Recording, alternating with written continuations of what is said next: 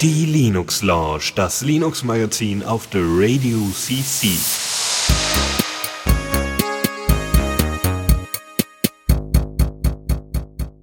Hallo und schönen guten Abend bei der Linux Lounge Folge 260. Ich bin der Chris und mit dabei sind dieses Mal der Dennis. Schönen guten Tag. Und der Michael. Juhu, auch wieder dabei. Uh. Sehr schön. Frisch aus dem neuen Nest habe ich gehört, zwischen den ganzen Umzugskartons bist du mit noch mit dazu gesprungen. Genau, ich äh, sitze gerade wirklich zwischen Umzugskartons und ich habe euch ja vermisst, diese eine Folge. Ich freue mich wieder dabei zu sein und äh, ich hoffe mal, das Audio ist erträglich heute. Schön, dass ich wieder dabei bin. Ja, freut mich auch sehr und ich kann da sicherlich auch für Dennis sprechen. Und ja, äh, ja ähm, ich würde sagen, wir haben eine runde Folge. Legen wir direkt los, nicht? Neues aus dem Repo. Und da gibt's mal ein Thema, was äh, vielleicht nicht äh, alle äh, Personen direkt äh, tangiert oder wo man nicht so oft drüber nachdenkt, wenn man männlich gelesene Person ist, aber die äh, trotzdem wichtig ist und dementsprechend auch hier Platz finden soll. Nämlich äh, den Menstruationstracker Drip äh, den es dort gibt. Der ist Open Source, der ist damals entwickelt worden im Kontext, glaube ich, vom Prototype Fund. Und äh, man kann, also ne, es gab in der letzten Zeit, also äh, glaube ich das letzte halbe Jahr, relativ viele Skandale bezüglich Menstruationstracker die ähm, ja die Daten abgezwackt haben und das sind ja durchaus sensible Daten, ja irgendwie wann Personen schwanger werden und und und und dementsprechend ist es äh, äh, oder oder auch man kann dort ja auch eintragen, äh, wann und äh, wann man Sex hatte, welche fruchtbaren Tage man hatte, welche Stimmung man hatte und welche welche Art von Schmerzen oder Symptome man hat. Äh, das ist in Drip auch alles möglich ähm, ne, und kann so kann somit auch so ein bisschen äh, vorausschauen, wann der nächste Zyklus sehr wahrscheinlich, ja, wenn er natürlich äh, äh, entsprechenden un, ähm, also un, also mit einer entsprechenden Wahrscheinlichkeit äh, äh, eintritt. Ähm, so, und wie gesagt, bei anderen Menstruationstrackern werden diese Daten halt auf irgendeinem zentralen Server abgespeichert und ihr kriegt dort sogar die Möglichkeit, eure Daten mit einem Passwort zu schützen. Die sind alle lokal auf dem Gerät. Und wenn ihr tatsächlich, weiß ich nicht, so ein bisschen datenaffin seid, könnt ihr die auch importieren und exportieren oder von einem Handy zum nächsten äh, übertragen. Ähm, es gibt, ist jetzt bei der neuen Version, die rausgekommen ist, sind jetzt so ein paar, wirklich nur so ein paar Kleinigkeiten ähm, eingebaut worden, nämlich dass die ähm, Temperatur, die man angeben kann, wie äh, die, die Temperatur, die man messen kann, um seine fruchtbaren Tage entsprechend zu bemessen, halt vom 35 bis, also vorher von 35 bis 39 Grad ging. Und jetzt haben sie es entsprechend ein bisschen angepasst, was die Default Values angehen. Also nee, das ist das, was möglich ist. Ja, also 35 bis 39 Grad ist möglich. Ähm, und ihr, jetzt gibt's aber Default Values von 35,5 Grad bis 37,5 Grad. Ist auf jeden Fall etwas, was man sich äh, anschauen kann und genau die F-Droid-Version ist immer eine Version hinterher. Ähm, die andere Version gibt's dann im Play Store. Ja, ich kann äh, direkt aus äh, zweiter Hand in Anführungsstrichen berichten. Meine äh, Verlobte nutzt tatsächlich Drip als äh, App und äh, ich hatte ihr dann nämlich, bin dann schon vor einigen Wochen, also was heißt Wochen, äh, ich glaube schon für über ein Jahr oder so mal, sind wir, glaube ich, schon mal darüber gestolpert. Ähm, ich hatte das dann allerdings wieder vergessen, weil, ne, wie du schon so sagtest, in mir als äh, Cis-Mann ist das jetzt nicht so gerade der krasse Kontext, wo man das benutzt. Aber sie tut das wohl und findet die auch sehr gut und äh, wir haben da auch mal viel darüber diskutiert. Äh, sie hat in ihrer Masterarbeit sich ja auch mit, äh, äh ja, mit Big Data und den Folgen auf so, also soziale Auswirkungen von Big Data beschäftigt.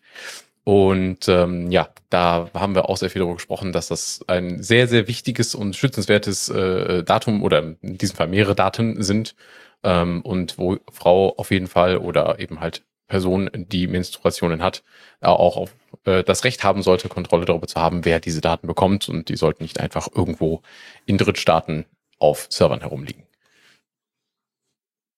Auf jeden Fall. Und gerade weil es noch kurz erwähnt wurde, der Prototype Fund, hatte Dennis so kurz nebenbei erwähnt, ist äh, äh sowieso eine, Unterst eine äh, eine äh, Organisation vom Bundesministerium für Bildung und Forschung, die fördert immer diverse Projekte, die auch von dem Open Knowledge Foundation unterstützt werden. Und da kann man sich auch als Open Source Projekt bewerben und es ist immer klasse, dass sie solche Projekte unterstützen und äh, auch finanziell und äh, es lohnt sich auf jeden Fall auch mal drauf zu gucken äh, auf deren Webseite, was für andere Projekte vom Prototype Fund unterstützt werden. Im Übrigen, was mir dazu gerade noch einfällt, ist, ich glaube, der Prototype Fund äh, macht ja auch regelmäßige Runden. Ich glaube, es ist demnächst auch wieder eine offen. Also man kann sich wieder bewerben. Ähm, in diesem Sinne, äh, wer tolle Ideen hat für kleine, kleinere Applikationen, äh, die man, äh, die quasi dem Gemeinwohl in irgendeiner Form dienen und schon immer mal das ausprobieren wollte, aber sich aus finanzieller äh, Sicht nicht dafür bisher äh, engagieren konnte, äh, die Person möge hiermit aufgefordert sein, sich den Prototype Fund anzugucken und sich zu bewerben. Tut es. Das äh, nächste Thema ist ähm, hat erstmal äh, mit dem vorherigen wenig zu tun. Ähm, wir haben äh, eine neue Version von Calibre 6.0, dementsprechend auch ein größeres Release. Denn äh, passend zur 6er Version ist auch der Port auf Qt 6 damit vonstatten gegangen. Somit, eben weil der Port zu Qt 6 äh, stattgefunden hat, gibt es auch keine 32-Bit-Kompatibilität mehr.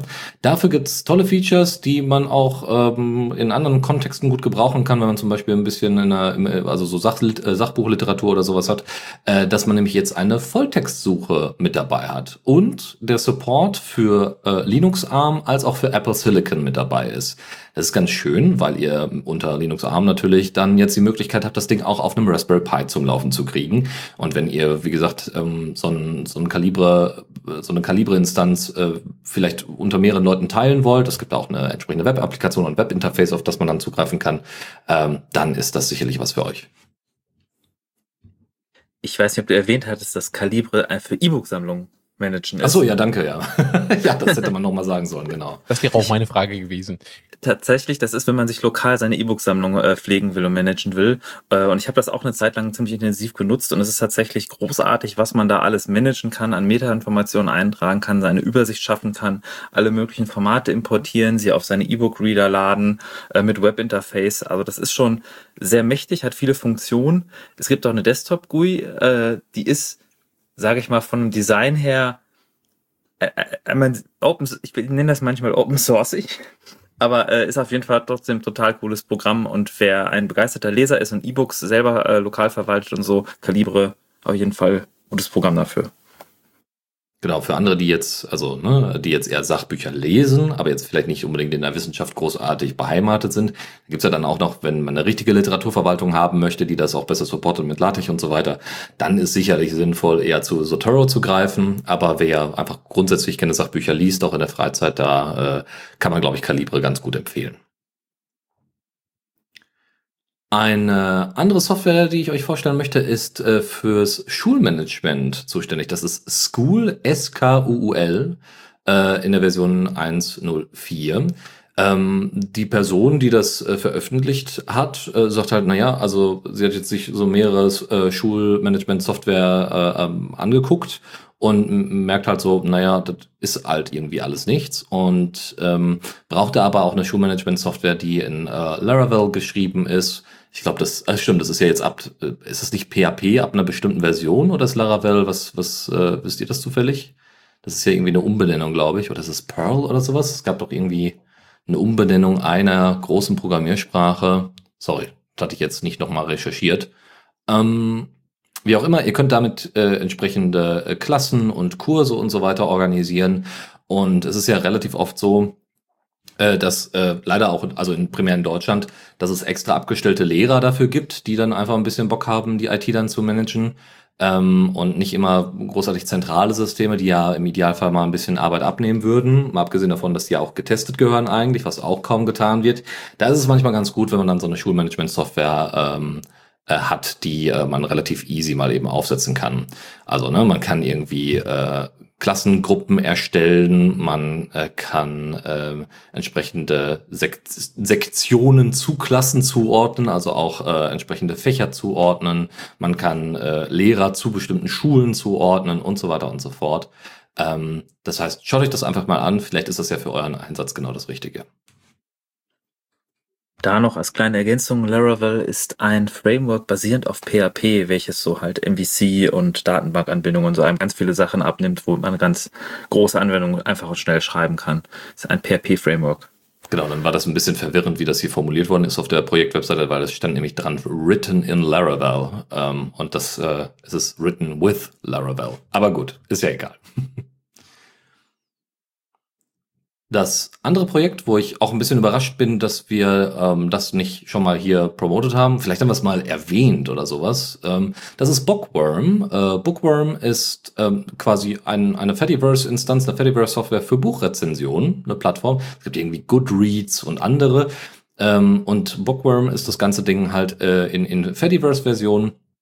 Ihr könnt dort äh, selber sagen, welche Bücher ihr gelesen habt, äh, wie ihr die beurteilt äh, könnt andere, könnt anderen Leuten folgen, die äh, irgendwie Bücher lesen, die euch interessieren und könnt euch darüber austauschen und nutzt natürlich das Activity-Protokoll, wie es auch anders sein, wie sollte es auch anders sein und ähm, könnt auch äh, per Mastodon und per Roma dann äh, bestimmte In äh, Instanzen oder Nutzern dann entsprechend folgen. Es gibt auch Sammlungen, glaube ich, die man erstellen kann und und und.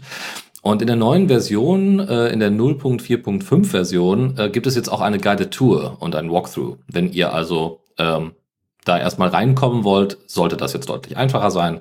Und ähm, auch im mobilen Header sollten jetzt die Notifications entsprechend also gezählt werden, ähm, so dass ihr eine Übersicht habt, was denn alles sich dort schon bewegt hat.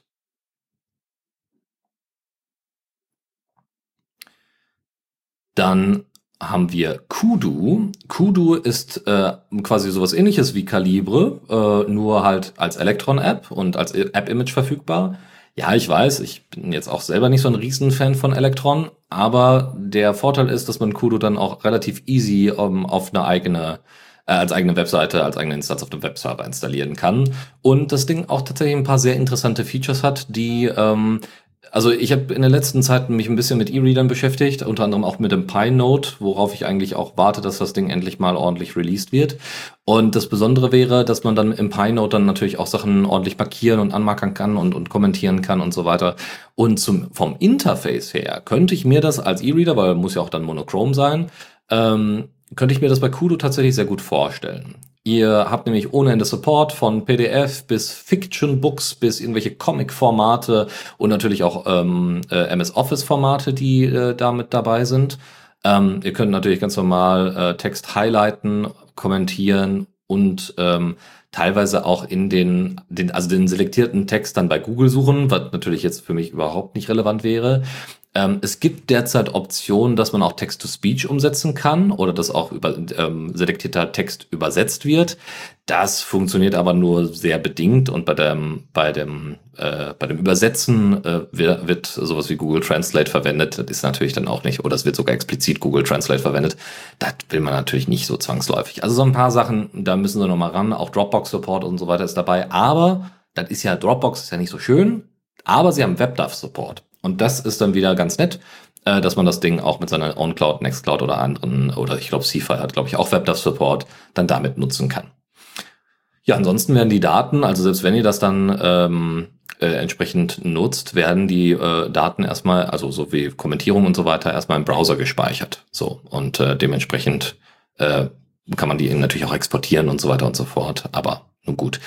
Ansonsten gibt's jetzt in der Version 1.3.9 nicht so wahnsinnig krassen Kram. Also natürlich kann man jetzt ähm, mit einem, Ex wenn da ein externer Link dabei ist, das ist dann fix, der, der mit drin ist in der neuen Version, äh, werden dann äh, ähm, wenn ein Link in den PDF-Files mit drin ist, dann wird er halt in dem Standardbrowser auch geöffnet. Und ansonsten ist die Breite der Scrollbar ein bisschen erweitert worden. Also in der Version selber ist jetzt erstmal nichts ganz krass Interessantes. Äh, man muss auch sagen, dass das die stabile Version ist, also 1.3.9. Es gibt inzwischen schon eine 1, äh, Version 1.4.7 ähm, und äh, wenn ihr da vielleicht ein bisschen dran äh, interessiert seid, was da als nächstes so für Features kommen werden, dann könnt ihr ja da mal einen Blick hineinwerfen. Obwohl ich das auch natürlich noch gerne hätte, dass da mal ein Flatpak mit dabei wäre. Aber so weit sind die leider noch nicht. Deswegen wir schauen mal. Ich habe euch noch das Update 11 von Unohost mitgebracht und das sich damit äh, ja, on par bringt mit Debian 11 Bullseye. Und äh, sie haben damit auch ihr Versionierungsschema gewechselt, denn vorher war die Version 4.4.0 von Unohost verfügbar und die ist nun genauso wie Debian auf Version 11. Was ist Unohost? Unohost ist eine quelloffene Server-Distro mit Fokus auf einfaches Self-Hosting via Web-Oberfläche. Das heißt, ihr installiert äh, Unohost einfach auf euer Gerät, welches auch immer ein Gerät eurer Wahl empfohlen wird, glaube ich, äh, mindestens 512 Megabyte RAM und 16 Gigabyte äh, Festplattenspeicher da geht also einiges. Und Unohosts Besonderheit ist, dass ihr dann über eine Web-Oberfläche automatisch auf äh, den Server zugreifen könnt und diesen verwalten könnt. Ihr könnt also mit einem Klick als All-in-One-Lösung sozusagen ähm, verschiedene Software darauf installieren, die man üblicherweise haben will, von Mastodon, Nextcloud, äh, Matrix, was auch immer ihr möchtet, also Synapse, der Matrix-Server, ähm, bieten euch, werden euch hunderte verschiedene Pakete angeboten, die außerdem schon mit einer, ja, mehr oder weniger sinnvollen Vorkonfigurationen äh, mitgeliefert werden, die sich dann aber noch verfeinern lassen. Und das Ganze ist sehr bequem. Ähm, in einem Reddit, den wir mitverfolgt haben, äh, wird sich auch gefragt, warum Unohost eigentlich nicht so populär ist. Wahrscheinlich liegt es daran, dass Leute wie wir nicht so viel darüber reden. Deswegen ändern wir das jetzt. Unohost ist äh, auf jeden Fall einen Blick wert, wenn man sich, sagen wir mal, mit äh, dem Self-Hosting zwar äh, nicht so sehr auskennt, aber trotzdem die ersten Schritte darin gehen möchte um sich dann darin zu professionalisieren. Man kriegt sehr schnell sehr viele verschiedene Services aufgesetzt. Und das Besondere ist, man macht, braucht nicht viele Ressourcen. Es ist vielseitig einsetzbar. Egal, was ihr vorhabt, auch Home Automation ist darüber möglich. Und ihr kriegt das nicht nur als 64, sondern auch als 32-Bit-Version mitgeliefert. Das heißt, es ist auch mit älterer Hardware kompatibel und somit, wie gesagt, vielseitig einsetzbar. Und ich habe euch noch mitgebracht, RescueZilla 2.4 wurde letzte Woche veröffentlicht. Und zwar ist RescueZilla eine Distribution, die könnt ihr euch auf eine Live-CD oder USB-Stick quasi ziehen, brennen, kopieren und damit euren PC direkt starten. Und das ist dann sowas wie äh, Norton Ghost, wenn man das von früher noch kennt. Ähm, es ist kompatibel zu CloneZilla, es nutzt glaube ich auch CloneZilla, es ist eine Art GUI dafür. Also es ist vor allem auf Einfachheit getrimmt, um damit seine Partition zu sichern, wiederherzustellen, zu verschieben und halt seinen äh, PC wiederherzustellen. Und da wurde jetzt in der Version 2.4 auf die aktuellste Ubuntu-Version 22.04 veröffentlicht. Einher werden auch viele Tools aktualisiert, sowie PartClone etc. Die unterstützen dann auch sowas wie neuere BTFS-Features. Kompression war zum Beispiel etwas, was viele vermisst haben, dass man im komprimierten BTFS das nicht nutzen konnte. Wird jetzt auch unterstützt. Aktuelle Version von Testdisk. Das ist zum Wiederherstellen von kaputten Partitionstabellen oder äh, wenn durch fehlerhafte Sektoren Dateien beschädigt sind, kann dieses Tool versuchen, diese Dateien wiederherzustellen. Und es ist halt auf Einfachheit getrimmt, dass man, wenn man mal einen PC irgendwie kaputt hat oder eine Festplatte noch irgendwie retten will, klonen will, übers Netzwerk ziehen will, dann kann man sich CloneZilla auf dem USB-Stick ziehen oder sollte man vielleicht am besten vorher schon haben, das ist praktisch dabei zu haben, so als Rettungstool. Und äh, in der aktuellen Version werden dann halt auch alle möglichen Dateisysteme, auch Windows-Dateisysteme unterstützt, um euch im Falle des Falles dann vielleicht noch die Festplatte zu retten. Und als nächstes habe ich noch zwei Themen für euch. Und zwar eines davon ist Citadel Version 2.0 wurde released und bringt damit den Keycloak-Konkurrenten so richtig in Fahrt. Ähm, inzwischen schon äh, ein erster Patch mit 2.1 ist auch schon released worden mit weiteren Verbesserungen. Findet ihr alles in unseren Shownotes. Aber ganz kurz zum Programm selbst. Was ist Citadel? Ähm, ja, ist ein Keycloak-Konkurrent, wenn man so möchte, ist ebenfalls eine Open-Source-Software, geschrieben in der Golang unter der Lizenz Apache 2.0 und ist ein Auth Zero SSO Provider, also eine Möglichkeit, wie ihr auf verschiedene Oberflächen oder Clients, wie man sie auch nennt, ähm, von Webseiten über ein bisschen zu Programmen, ähm, ja, äh, als, als Single Sign-On-Lösung anbinden könnt.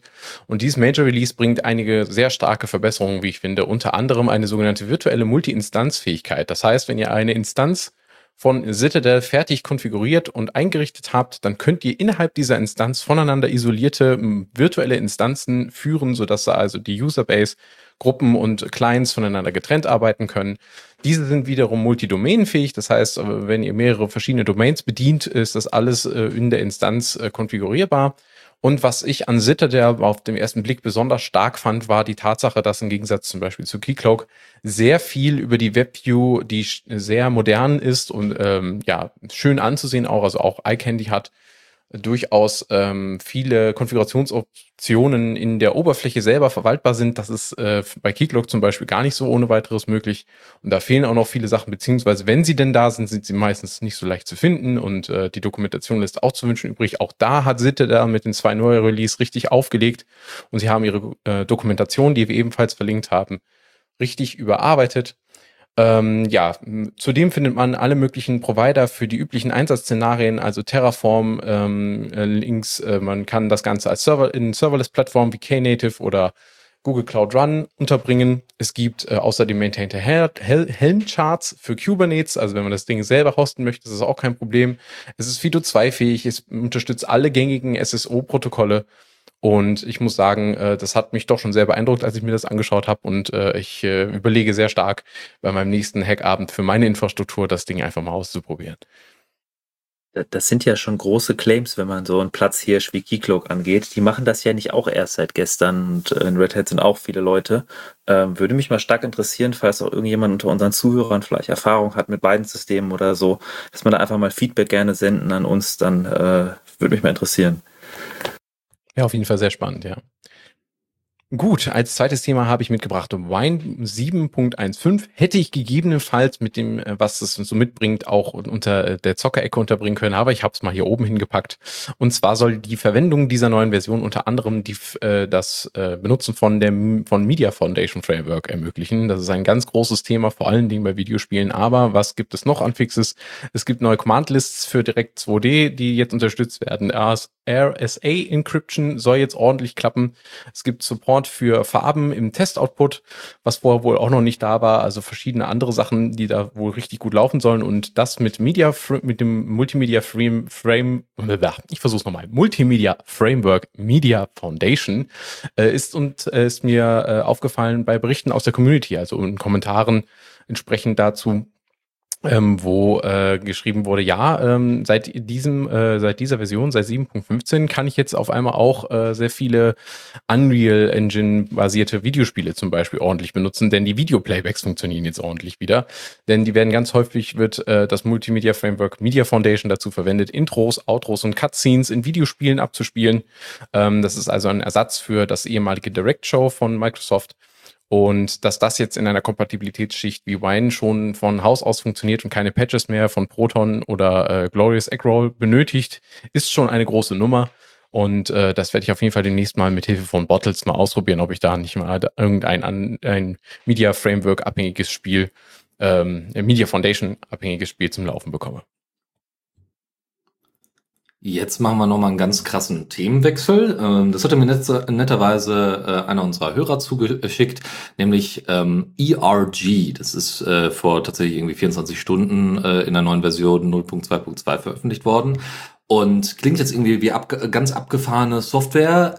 Es ist auch ein bisschen abgefahren. Es versucht nämlich zwei Sachen miteinander zu koppeln, die man normalerweise nicht so im, also nicht so sehen würde, nämlich Python und Rust. Ähm, es ist nämlich so, dass ERG eine äh, statisch typisierte Sprache ist, die Python-kompatibel ist. Ihr könnt also äh, entsprechend Python nutzen und die einfachen Syntax, die Python halt hat, obwohl das in Rust wohl auch inzwischen deutlich, also ne, im Gegensatz zu, weiß ich nicht, C und äh, C++ und so weiter, deutlich easier ist. Aber ähm, es äh, nutzt halt äh, Typen, feste Typen, äh, also statische Typen und äh, ist damit deutlich robuster gegen alle möglichen Probleme und Angriffe, die es äh, so aufgrund dieser äh, einer möglichen fehlenden Typenüberprüfung ähm, oder Typennutzung äh, gibt. Ähm, und äh, das ist erstmal quasi ausprobiert, wo, also das sind erstmal, das ist erstmal, wie gesagt, in der 0.2.2er Version verfügbar und man kann da einfach mal ein bisschen rumprobieren.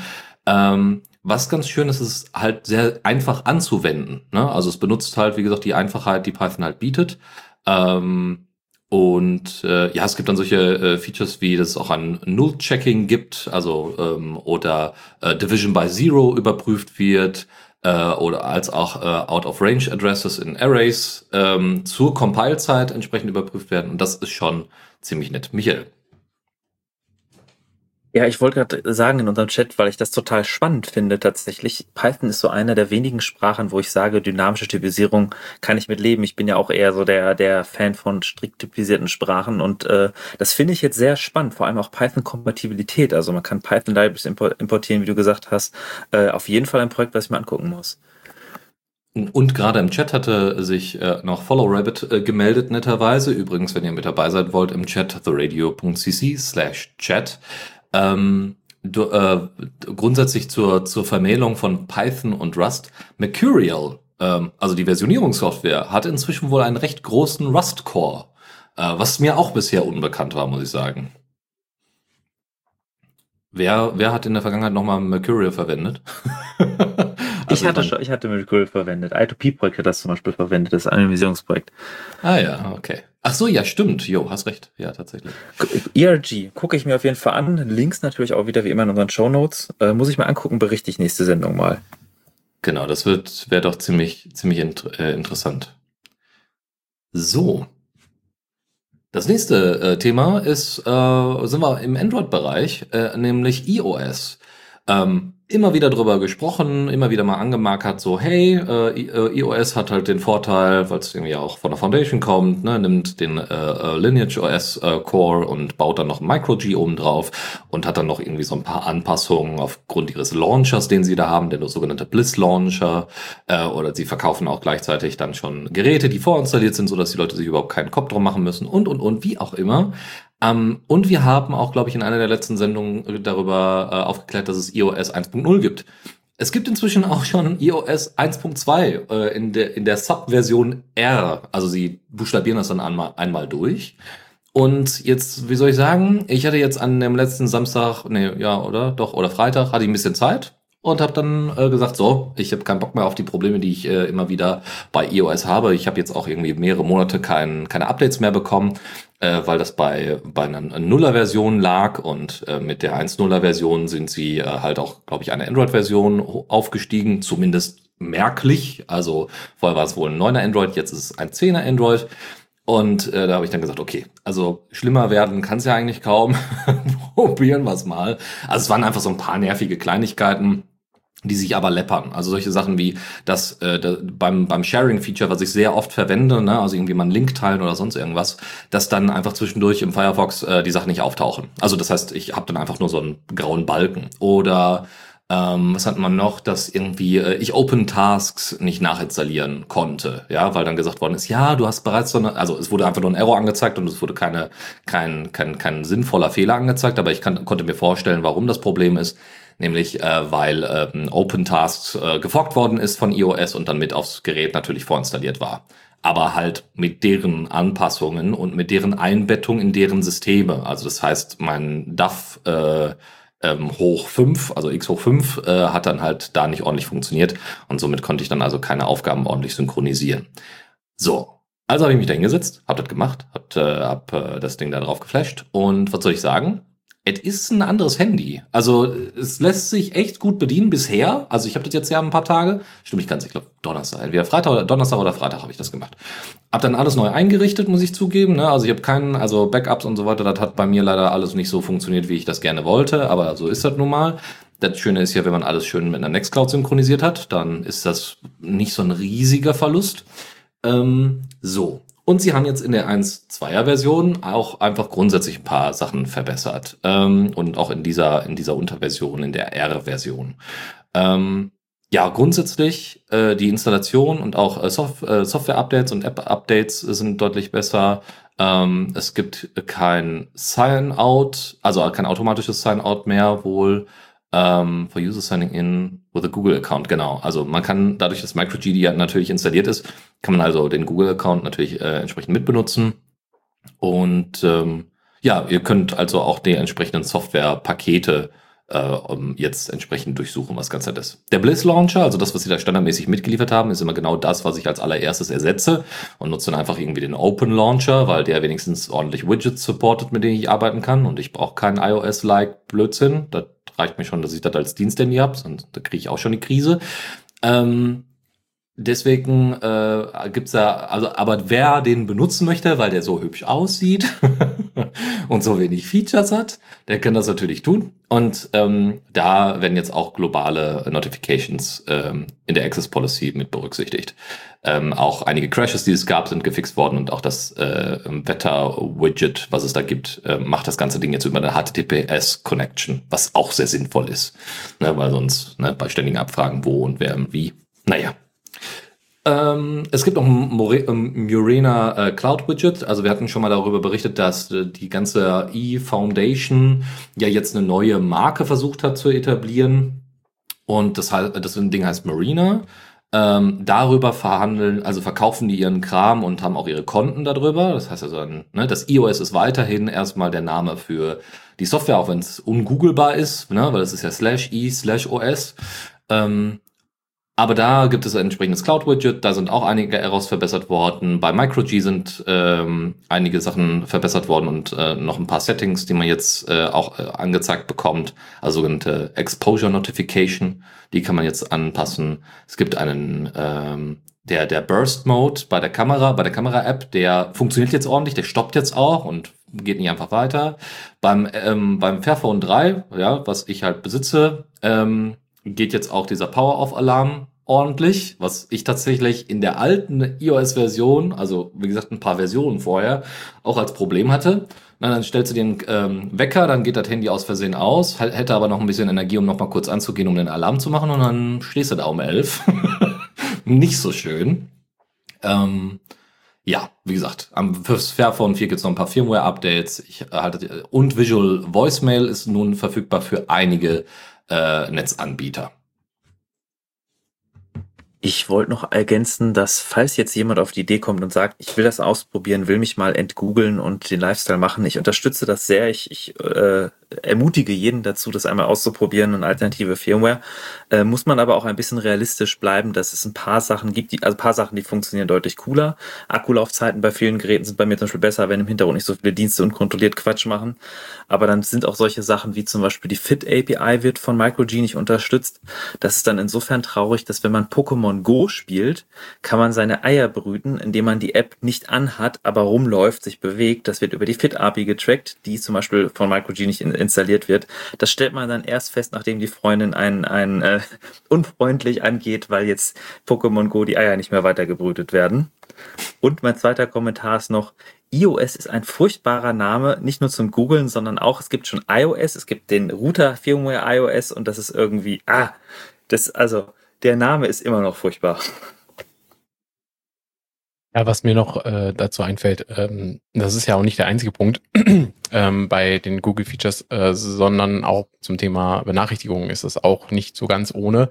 Denn auch wenn man in der Regel äh, über die über den Daumen gepeilt mehr Akkulaufzeit äh, bekommt, also dass also wirklich auch akkuschonender in der Regel läuft, ist es so, dass viele Applikationen, vor allen Dingen Messaging-Apps, äh, ähm, sich ja sehr stark auf die, ähm, ja, auf die entsprechende Messaging, das Google Cloud Messaging verlassen, um darüber eben halt Benachrichtigungen per Push zu bekommen.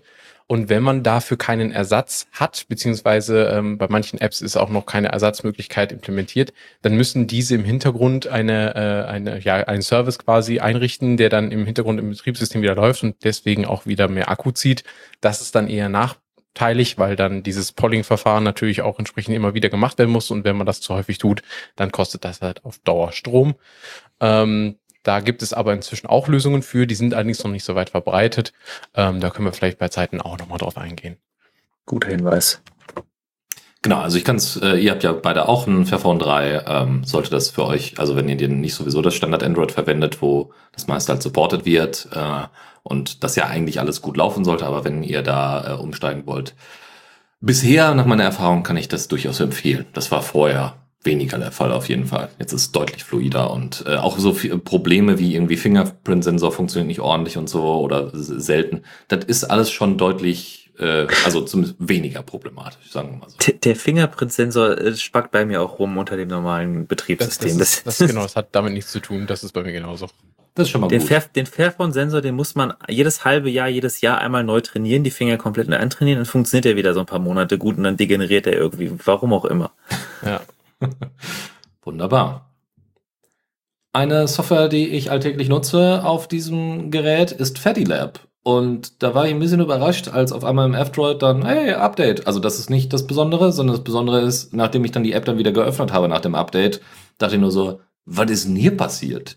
Die haben nämlich einfach ein Update gepusht, äh, in dem sie einfach mal ein komplett, also entweder was ein kompletter Rewrite oder zumindest ein komplettes Redesign, was sie da implementiert haben, ohne Ankündigung, ohne noch irgendwas. Ähm, und dementsprechend sah das Ding auf einmal komplett anders aus ähm, und bediente sich dann auch an vielen Stellen ganz anders. Es fehlten einfach so ein paar Features, mit denen ich mich halt schon lange arrangiert hatte. Zum Beispiel habe ich mehrere Accounts, unter anderem auch hier den The Radio CC Account und dann will ich halt bestimmte Sachen abonnieren oder deabonnieren über den einen Account oder den anderen dann über meinen privaten Account und und und. Und das ging auf einmal nicht mehr. Und das war, sagen wir mal, ich war nicht der Einzige, der da, also ich kam da noch mit klar, weil ne, so wichtig ist es dann nun auch wieder nicht.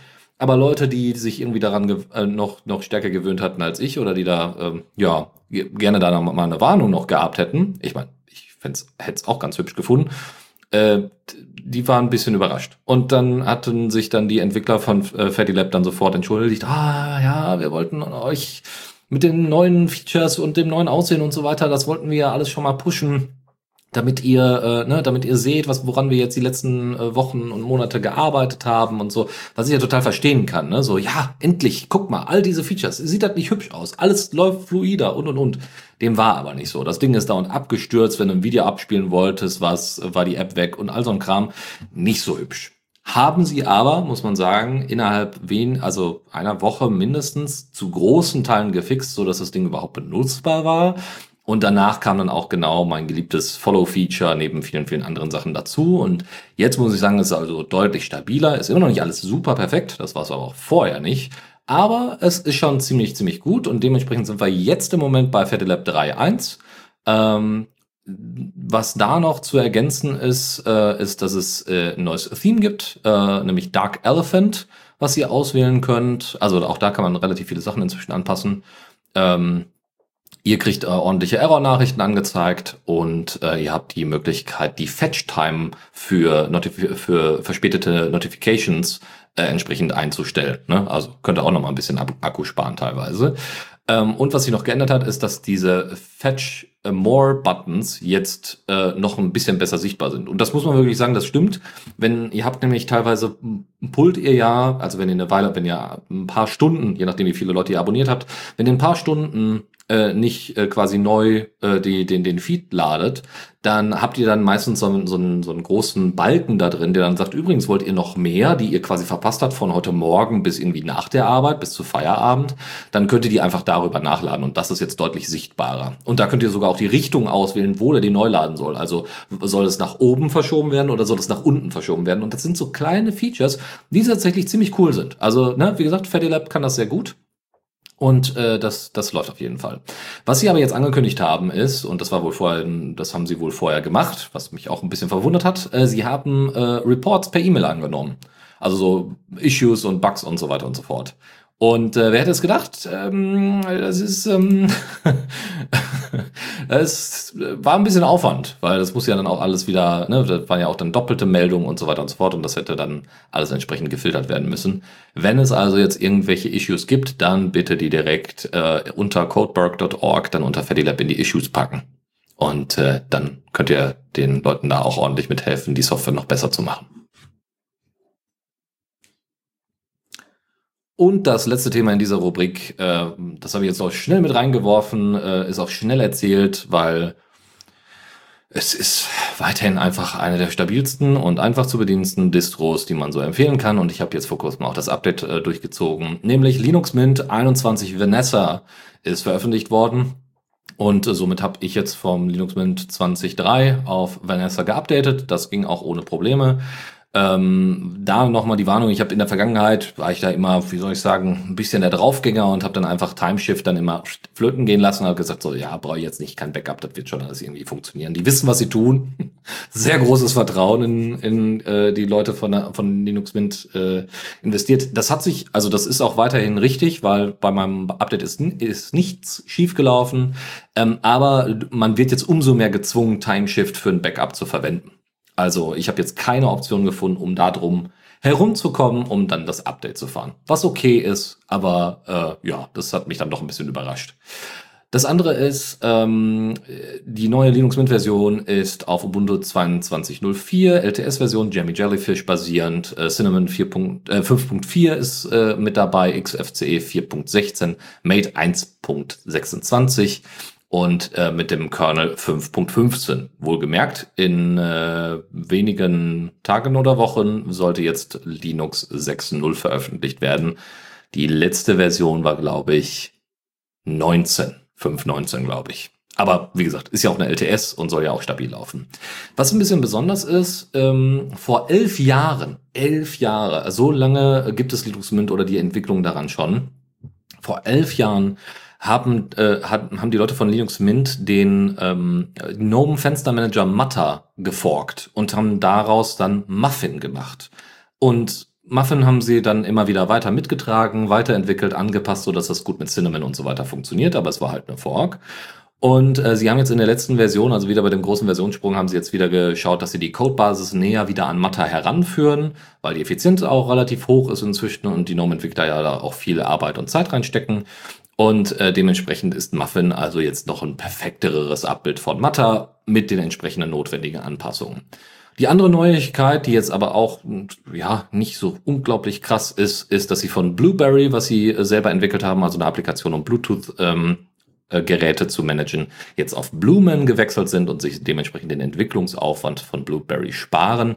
Blumen ist jetzt nicht die allerhübscheste Software, um das zu tun, aber sie funktioniert. Sie hat sogar ein paar Zusatzfeatures, die vielleicht für einige Bluetooth-Cracks noch ein bisschen interessanter werden was jetzt nicht zwangsläufig die Zielgruppe von Linux Mint ist, aber ich benutze es halt auch.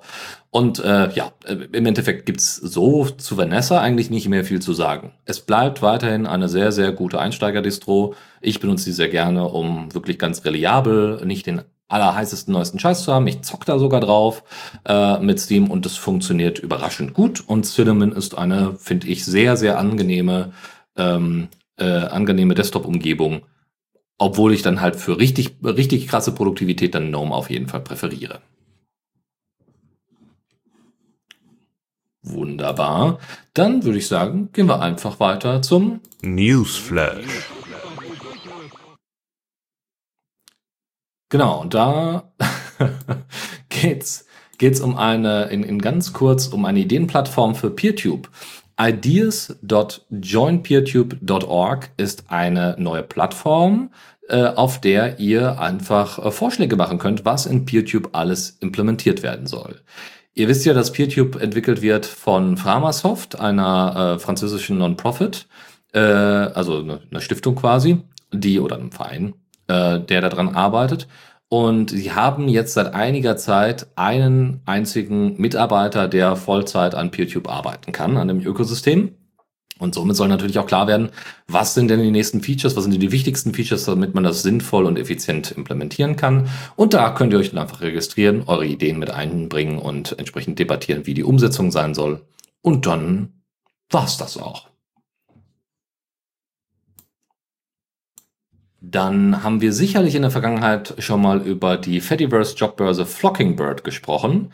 Ähm, die suchen im Moment Textanalyse-ExpertInnen, ähm, weil es nämlich so ist, äh, Flockingbird versucht ähm, aus dem Fediverse zu äh, extra, also Jobangebote und auch Jobanfragen. Ne? So, ich suche gerade einen Job, ich äh, habe gerade einen Job zu vergeben, ähm, versucht das da entsprechend raus zu extrahieren und das funktioniert ganz okay. Manche sprechen auch einfach nur über einen Job, also da ist die Erkennung jetzt nicht immer zu 100 Prozent. Aber man kann das auch, aber auch entsprechend bewerten und so weiter und dann einordnen. Und es gibt eine Suche, search.flockingbird.social und dort kann man dann entsprechend äh, in die Suche einfach mal eingeben, wo man denn vielleicht unterkommen wollen würde. Das, äh, genau dazu, ähm, falls äh, ihr schon mal Erfahrung mit Flockingbird äh, gesammelt habt, dann äh, teilt das doch gerne mal. Das wäre nämlich durchaus interessant. Dann eine, also eher ein Hinweis, als dass wir jetzt zu sehr da einsteigen. Es gibt beim äh, im Fediverse, dadurch, dass alles dezentral ist, gibt es trotzdem immer mal wieder Sachen, die vielleicht man vorher bei der Ausgestaltung von ActivityPub und so weiter nicht so stark berücksichtigt hat und die ein bisschen schwierig sind. Und da gibt es und das äh, gibt es die Möglichkeit, dass unter un, unter bestimmten Umständen selbst geblockte Instanzen und Personen die Möglichkeit haben, doch noch mal irgendwelche Posts zu sehen oder Leuten zu abonnieren und sie in anderer Weise zu harassen. Ja, ähm, und äh, da gibt es einen entsprechenden ganzen äh, Thread zu, wie das genau vonstatten geht. Deswegen ist es eher mal so ein Hinweis, dass man sich das mal anschauen kann und ähm, einfach um, um eben zu zeigen, dass ähm, selbst wenn man am Vor vorher alles gut geplant und eingerichtet hat und dass man da immer noch eine Möglichkeit finden muss, ähm, Harassment und andere Probleme wie Spam und so weiter, wir merken das also in anderen Instanzen, bei denen ich noch einen tieferen Einblick habe, merken wir das halt auch, dass da immer mal wieder Spam auftaucht oder ähm, dass wir gucken müssen, wie wir Anfeindungen zu, äh, reduzieren und wie wir so Filtermechanismen einbauen. Und da ist, äh, wie gesagt, ganz wichtig, dass wir da äh, gute Möglichkeiten finden und dass das Protokoll uns nicht da im Weg auf einmal steht. Dann gibt's etwas zu feiern. Matrix hat nämlich jetzt 60 Millionen NutzerInnen erreicht Und äh, das ist natürlich schon ordentlich. Ähm, das bedeutet nämlich auch, dass Matrix äh, immer mehr an Relevanz gewinnt, immer mehr, äh, auch gut genug nutzbar ist, dass äh, Leute äh, das auch äh, als Alternative zu WhatsApp und Co. wahrnehmen. Und das ist tatsächlich auch nochmal gestiegen. Interessanterweise ähm, so Anfang des äh, letzt, äh, Anfang des, diesen Jahres tatsächlich. Also man sieht das dann auch im Verlauf. Ja, ähm, und da geht's um die, äh, wohlgemerkt, ähm, bekannten Nutzer. Ja, also die föderierte bekannten Nutzer. Dadurch, dass Matrix.org halt ja so ein, so ein Moloch von einer Instanz ist, ja, äh, kann man das darüber ganz gut äh, fetchen. Es gibt sehr wahrscheinlich deutlich mehr. Ähm, man muss aber auch sagen, äh, ist natürlich alles andere als gut, dass Matrix.org so eine Riesenrolle spielt, sondern da wäre natürlich schön, wenn er sich das stärker differenzieren würde. Trotzdem ist es schön, äh, dass da ähm, Matthew als auch alle anderen Leute, die jetzt äh, bei, bei, ähm, bei Matrix und bei New Vector gear arbeiten und gearbeitet haben, äh, dass, äh, da, dass sie so einen Meilenstein erreicht haben. Und das bedeutet übrigens auch, dass für zum Thema Security ähm, dann auch mehr Leute darauf aufmerksam werden. Also ich weiß, dass sie ja auch ihre eigenen Security Audits machen, also beziehungsweise fremde, ähm, fremde Unternehmen mit reinholen. Ähm, aber je größer natürlich und je abhängiger bestimmte Institutionen natürlich von so einem Protokoll und die Verbreitung entsprechend ist, ne, also irgendwie WhatsApp und so weiter, versucht jeder mal zu knacken in IT-Sicherheit. Äh, trotzdem ist es natürlich schön, wenn man dann mal ein Protokoll oder auch Implementationen hat, die man dann mal stärker überprüfen kann, die dadurch dann auch nochmal zu einer gewissen, äh, ja, nicht nur Sicherheit, sondern auch einen Bekanntheitsgrad beitragen. An dieser Stelle vielleicht erwähnt, äh, Raute The Radio CC libera.chat, da sitzen wir auch im Matrix und man kann mit uns chatten und ich freue mich über alle Leute. Genau, ist übrigens noch kompatibel natürlich mit ISC, falls ihr das lieber verwenden wollt, aber wir präferieren natürlich Matrix. Dann nochmal kurz zurück zum Federation-Thema. Ähm, uh, TheFederation.info sammelt äh, ähnlich auch äh, Informationen über einzelne Instanzen, die das entsprechend zulassen, was die Statistiken angeht. Und da ist jetzt äh, nochmal rausgekommen, dass wir jetzt inzwischen über ähm, die, die Verknüpfung über ActivityPub bei über 5 Millionen Nutzer äh, dabei sind. Ja, das sind 1,6 Millionen aktive Nutzer in den sech, äh, letzten sechs Monaten. Also es reduziert sich doch mal deutlich trotzdem. Aber 1,6 Millionen, das ist, ne, also das hält sich schon ordentlich. Wir sind, ähm, was grundsätzlich alle Nutzer angeht, äh, sind wir bei ähm, äh, sind wir bei äh, bei Mastodon beispielsweise bei 4,2 Millionen Nutzer, die machen also am meisten aus. Dann kommt schon PeerTube, was mich auch ein bisschen überrascht. Dann kommt erstmal ein paar äh, mit knapp 100.000 Pixelfed und alle weiteren wie Pleroma, Rightly, Lemmy, Plume, Friendica, Mobiliz äh, Mobilison und viele, viele weitere. Aber es äh, zeugt halt davon, dass das Fediverse äh, eine gute Alternative für einen sehr, sehr großen Teil von äh, Gef Geflüchteten von Twitter äh, tatsächlich ist und das ist doch erfreulich. Ich habe euch äh, noch Updates mitgebracht. Einmal über das Project Fluent. Ähm, das äh, habe ich zumindest bei uns in den Shownotes der vergangenen Sendung noch nicht gefunden und das gibt es schon bereits seit 2019. Ist wahrscheinlich so kurz äh, danach in den, in den, in den Corona-Furoren untergegangen, wer weiß das schon. Aber äh, lizenziert unter Apache 2.0 ist das ein Forschungsprojekt von Mozilla mit dem Ziel, ähm, ja, Sprach Softwareübersetzungen zu revolutionieren.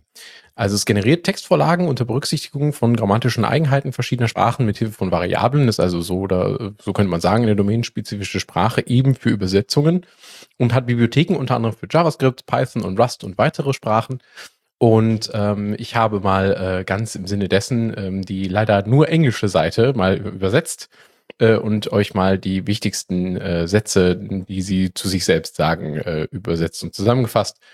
Und zwar Multimedia-Lokalisierung wird von einem überholten Paradigma dominiert, der sogenannten 1 zu 1 Übersetzung aus dem Englischen. Die Grammatik der Quellsprache beschränkt dabei die Ausdrucksstärke der Übersetzung. Denn wenn man sich mal so äh, ähm, verschiedene Stringlisten zu übersetzten, übersetzter Software anguckt, dann versteht man auch relativ schnell, was gemeint ist. Denn häufig gehen dabei Sachen schief. Ähm, ja, Fluent wurde entwickelt, dieses Paradigma zu verändern. Übersetzende müssen in die Lage versetzt werden, die Ausdruckskraft ihrer Sprache voll auszuschöpfen, ohne EntwicklerInnen um Erlaubnis fragen zu müssen. Mit Fluent sind Übersetzungen asymmetrisch. Ein einfacher Textbaustein im Englischen kann somit auf eine komplexe, multivariante Übersetzung in einer anderen Sprache abgebildet werden. So zum Beispiel ist das, äh, sind verschiedene äh, Geschlechtsausdrücke, also das Gendering ist auch ebenfalls äh, in der Sprache mit übernommen, so als Kommentar von mir. Ähm, Fluent macht es also möglich, auf die Grammatik und den Sprachfluss verschiedenster Sprachen einzugehen und das geschieht völlig isoliert voneinander. Wenn also für eine Sprachübersetzung von einer komplexeren Logik profitiert wird, dann kann man das machen, aber andere Sprachen, die einen einfacheren Satzbau haben, müssen diese Funktion nicht nutzen. Jede Lokalisierung kontrolliert selbst, wie komplex eine Übersetzung wird. Und ähm, das finde ich ganz interessant. Äh, und wir haben auch äh, noch Software in unseren Listen, wo äh, Fluent äh, benutzt wird. Da werde ich dann nochmal extra darauf hinweisen. Außerdem, das Leibniz-Institut für innovative Mikroelektronik hat äh, sein Process Design Kit für seine 130 Nanometer Chipfertigungen veröffentlicht. Das macht unter anderem die äh, Chips, die dort gefertigt werden, nachvollziehbar. Das ist also Open Hardware im klassischen Sinne. Und IHP Solutions bietet unter anderem auch ein Multi-Project Wafer an. Das heißt, ihr könnt auch, ähm, das ermöglicht es, verschiedene ähm, Designs äh, zu günstigen Preisen anbieten zu können, da die eben halt auf einer Platte, wenn ich das richtig verstanden habe, angefertigt werden können. Aber vielleicht äh, kann da Michael mehr zu sagen, weil der hat mehr Ahnung von Hardware als ich. Naja, in der Chipfertigung bin ich auch kein Experte, aber es ist halt ein Thema, was äh, eine Komplexität hat, die man vielleicht gar nicht mal ahnt. Dass ähm, man vielleicht mit paar Transistoren, wenn man irgendwie mal gelernt hat, wie man irgendwie einen Addierer aus paar Transistoren baut oder so, das ist schön auf einer makroskopischen Ebene. Aber wenn man dann runter in Silikon geht und irgendwelche kleineren Belichtungsgrößen, kommen da Komplexitäten, Spannungskurven, Seiteneffekte übersprechen und rein. Diese Komplexität wird da sehr schnell sehr groß.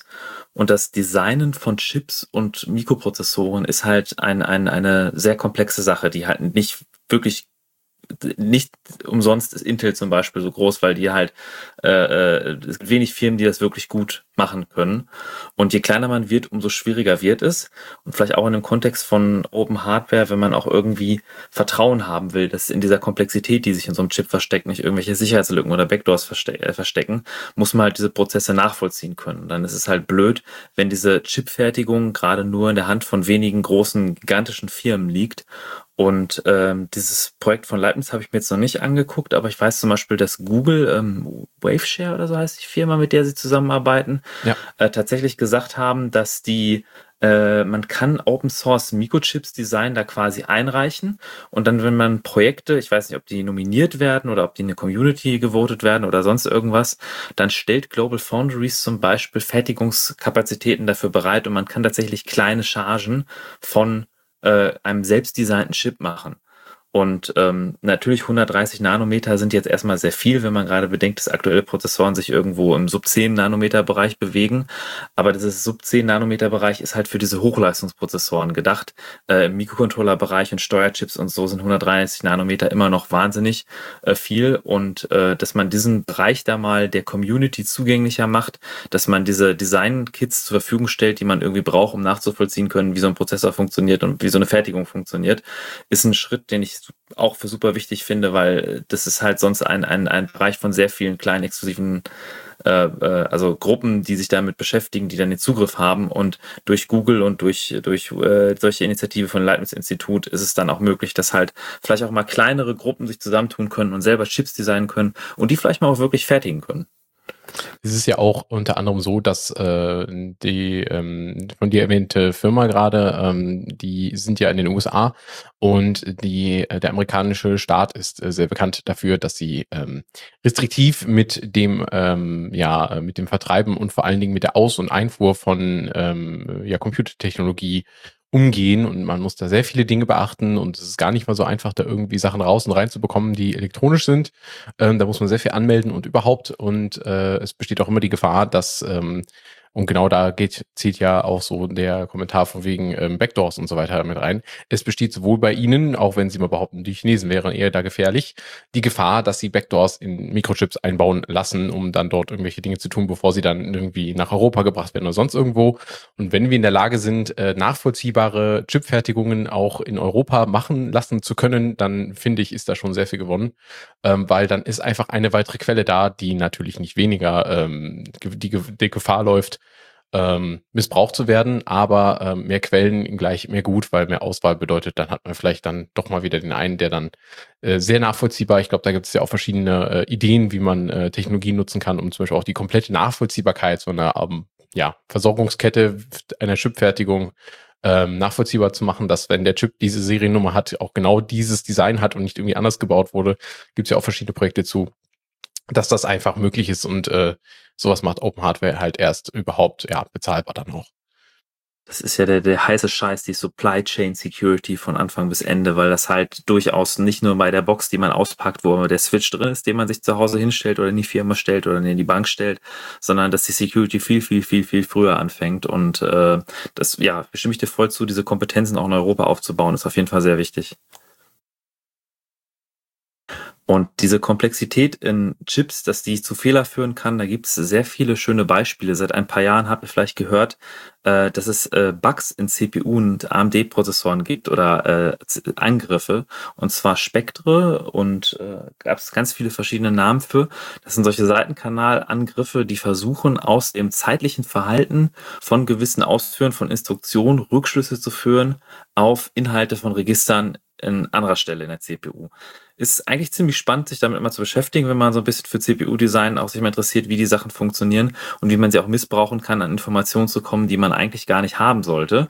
Was dazu geführt hat, dass man quasi in der Lage war, mit teilweise sogar JavaScript im Browser äh, Sachen auslesen konnte oder sich Root-Rechte holen konnte oder äh, Dateien auf dem äh, Betriebssystem auslesen konnte. Und diese ganzen Seitenkanalattacken, die auf dem Spectre basierten, die wurden schon damals, als die 2018 war, glaube ich, das erste Veröffentlichung, da hieß es schon damals, das ist das, ist das Anfang einer langen Reihe von solcher Probleme. Und die sind auch gar nicht so einfach äh, äh, zu begegnen, weil diese darauf basieren, dass die Prozessoren heutzutage schon versuchen, teilweise Sachen vorzuberechnen, die sie noch gar nicht berechnen sollten nach dem Programm Programmablauf aus, aber dadurch halt diese Geschwindigkeit kriegen, die moderne Prozessoren haben. Und wenn man damit aufhört oder das versucht zu vermeiden, dann büßt man teilweise enorme Geschwindigkeit ein. Und zwar bei Red Bleed ist die Vermutung, dass die Geschwindigkeit 14% bei AMD-Prozessoren, 39% bei Intel-Prozessoren benötigt, um das zu umgehen. Und äh, betroffen sind Intel-Prozessoren bis zur achten Generation, AMD-Prozessoren sind 1, 1 Plus und 2. Und von ARM hat man mittlerweile gehört, dass sie davon ausgehen, dass alle ARM-Prozessoren betroffen sind. Jetzt nur über ge äh, gesprochen. Die ganzen anderen Seitenkanalangriffe, so ziemlich jeder Prozessor jedes Jahrgangs äh, wurde irgendwas von irgendeiner dieser Seitenkanallücken betroffen. Ähm, und das äh, Fatale daran ist, dass Redbleed darauf basiert auf äh, Redpolins oder Redpolines, das sind ein Compiler-Mechanismus, den sich Google ausgedacht hat, um diese Spektre-Seitenkanalangriffe quasi nicht zu vermeiden, äh, sondern dass man die die Branches, die der Prozessor nimmt, so ummodelt, dass da man keine Information mehr rausziehen kann. Quasi eine, eine, ein Fix für das Problem ohne Performanceverlust oder mit sehr geringem Performanceverlust. Aber gerade darauf basierend hat jetzt Redbleed das ausgenutzt, um wieder Informationen zu extrahieren. Das heißt, diese, dieser Fix funktioniert nicht mehr. Ähm, das hat man im Kernel 5.19 Linux-Kernel äh, behoben. Tatsächlich der Windows-Fix von Spectre ist nicht betroffen. Aktuell weiß man nichts davon. Also es ist jetzt speziell Linux betroffen. Aber der Fix ist zum Beispiel unter Linux nur für 64-Bit, für 32-Bit-Systeme kriegen diesen Fix nicht mehr. Und ähm, es ist auch gerade noch ziemlicher Performance-Hit. Das tut auch auf AMD-Prozessoren ziemlich weh. Ähm, es gibt im neuesten Kernel auch wieder ein paar Bemühungen, da wieder äh, Performance rauszuholen. Aber es ist ähm, ja auf jeden Fall schmerzhaft für AMD-Besitzer, aber auch für Intel-Besitzer, dass da wieder ein paar bisschen Performance flöten geht für, für diese Sicherheitsfixes.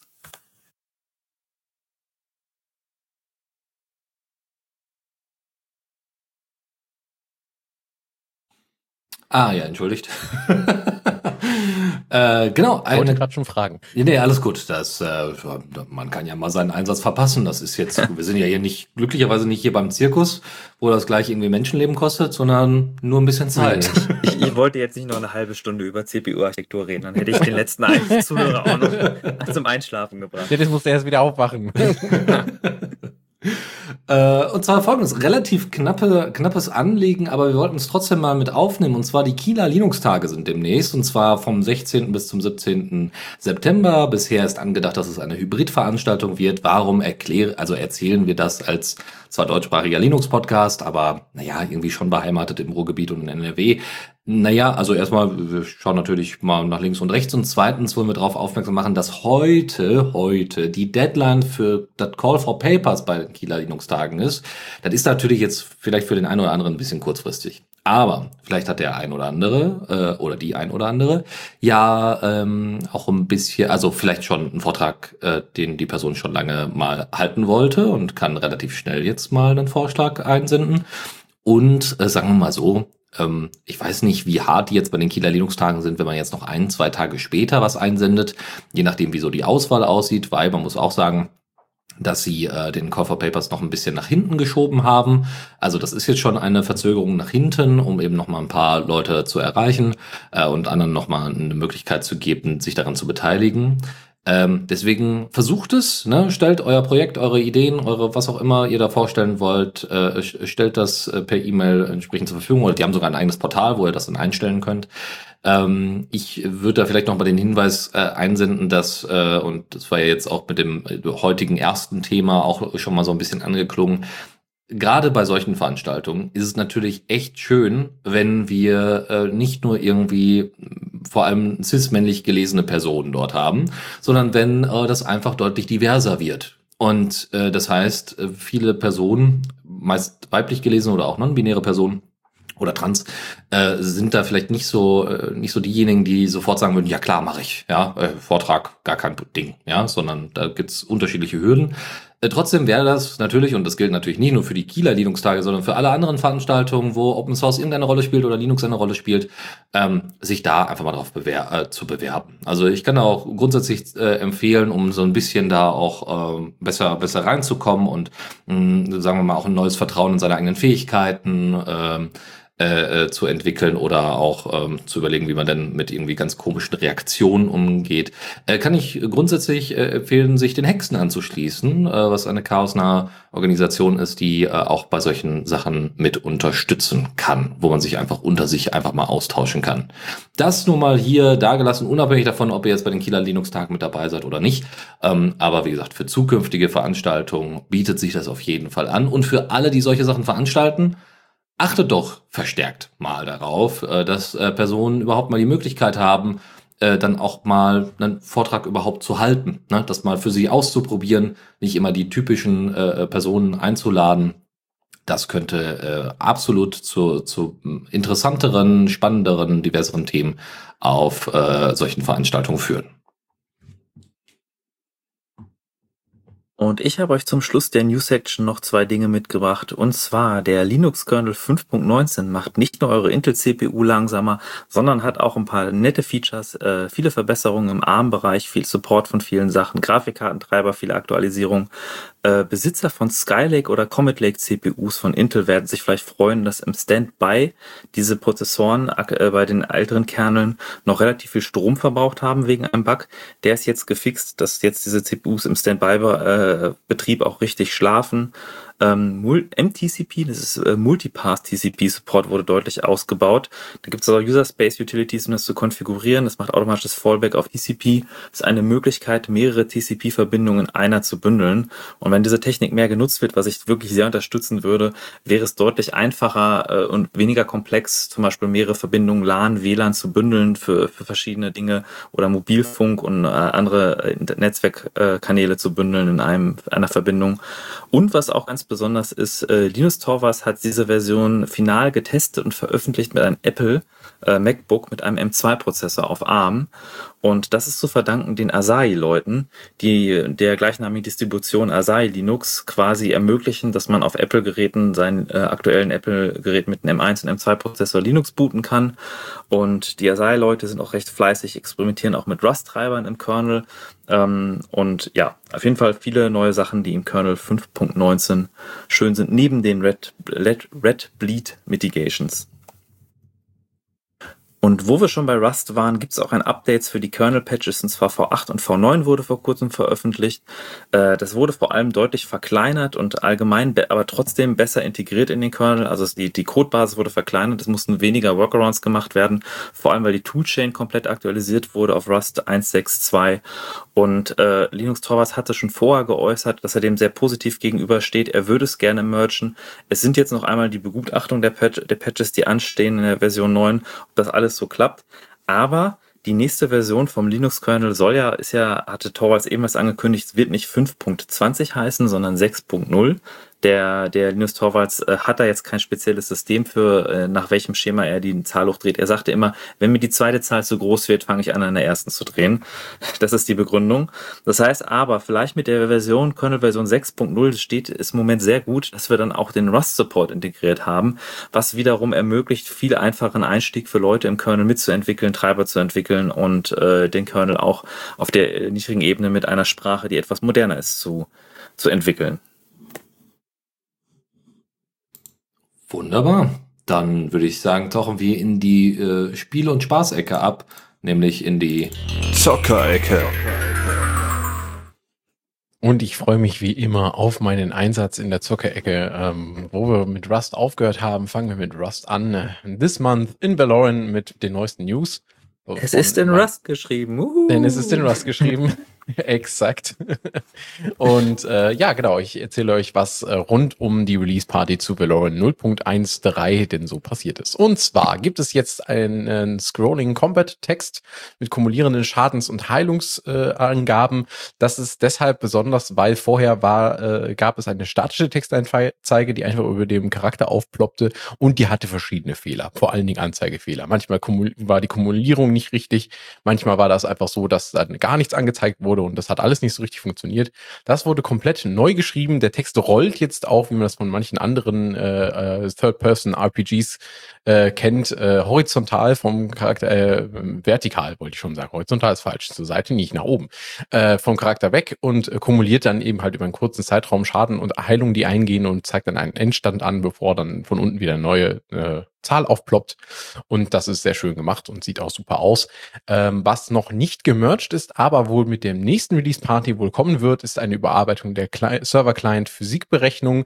Das ist ja vor allen Dingen bei sowas wie, hm, wenn ich jetzt einen Pfeil auf einen Charakter schieße, wann trifft er den denn da ein und wie kann man das so machen, dass das nicht hackbar ist und so weiter.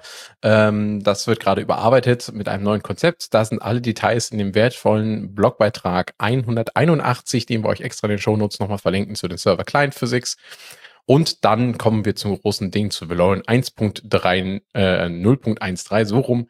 Das wurde am 23. Juli veröffentlicht, ist also schon ein bisschen her, bringt aber ganz viele Verbesserungen, die ich euch schon in der Vorzeit geteasert hatte, unter anderem modulare Waffensystem, das modulare Waffensystem, dass man also Waffen, die man findet oder selbst geschmiedet hat, mit verschiedenen Verbesserungen versehen kann. Echtzeit synchronisiertes Wetter, das heißt, alle, die auf dem Server zur gleichen Zeit am gleichen Ort stehen, haben auch das gleiche Wetter. Das ist vielleicht erstmal gar nicht so relevant für Rollenspiele Spiel, aber vielleicht doch ganz schön wichtig, weil wenn du dann sagst, ey, sag mal, es ist schon ganz schön regnerisch jetzt, ja, ein bisschen kalt, also wieso, hier scheint doch die Sonne, was erzählst du denn da? Das wäre ja komisch. Des Weiteren wurden äh, die neuen angekündigten Bergdörfer beziehungsweise Bergstädte ge äh, gemerged. Das ist also ein eigenes Biom. Berge sind ja jetzt ein eigenes Biom mit einer eigenen, äh, wo dann eine eigene Architektur vorhanden ist und die werden auch anders generiert, sodass die nicht mehr komisch in, äh, in die Wände äh, reingesetzt sind.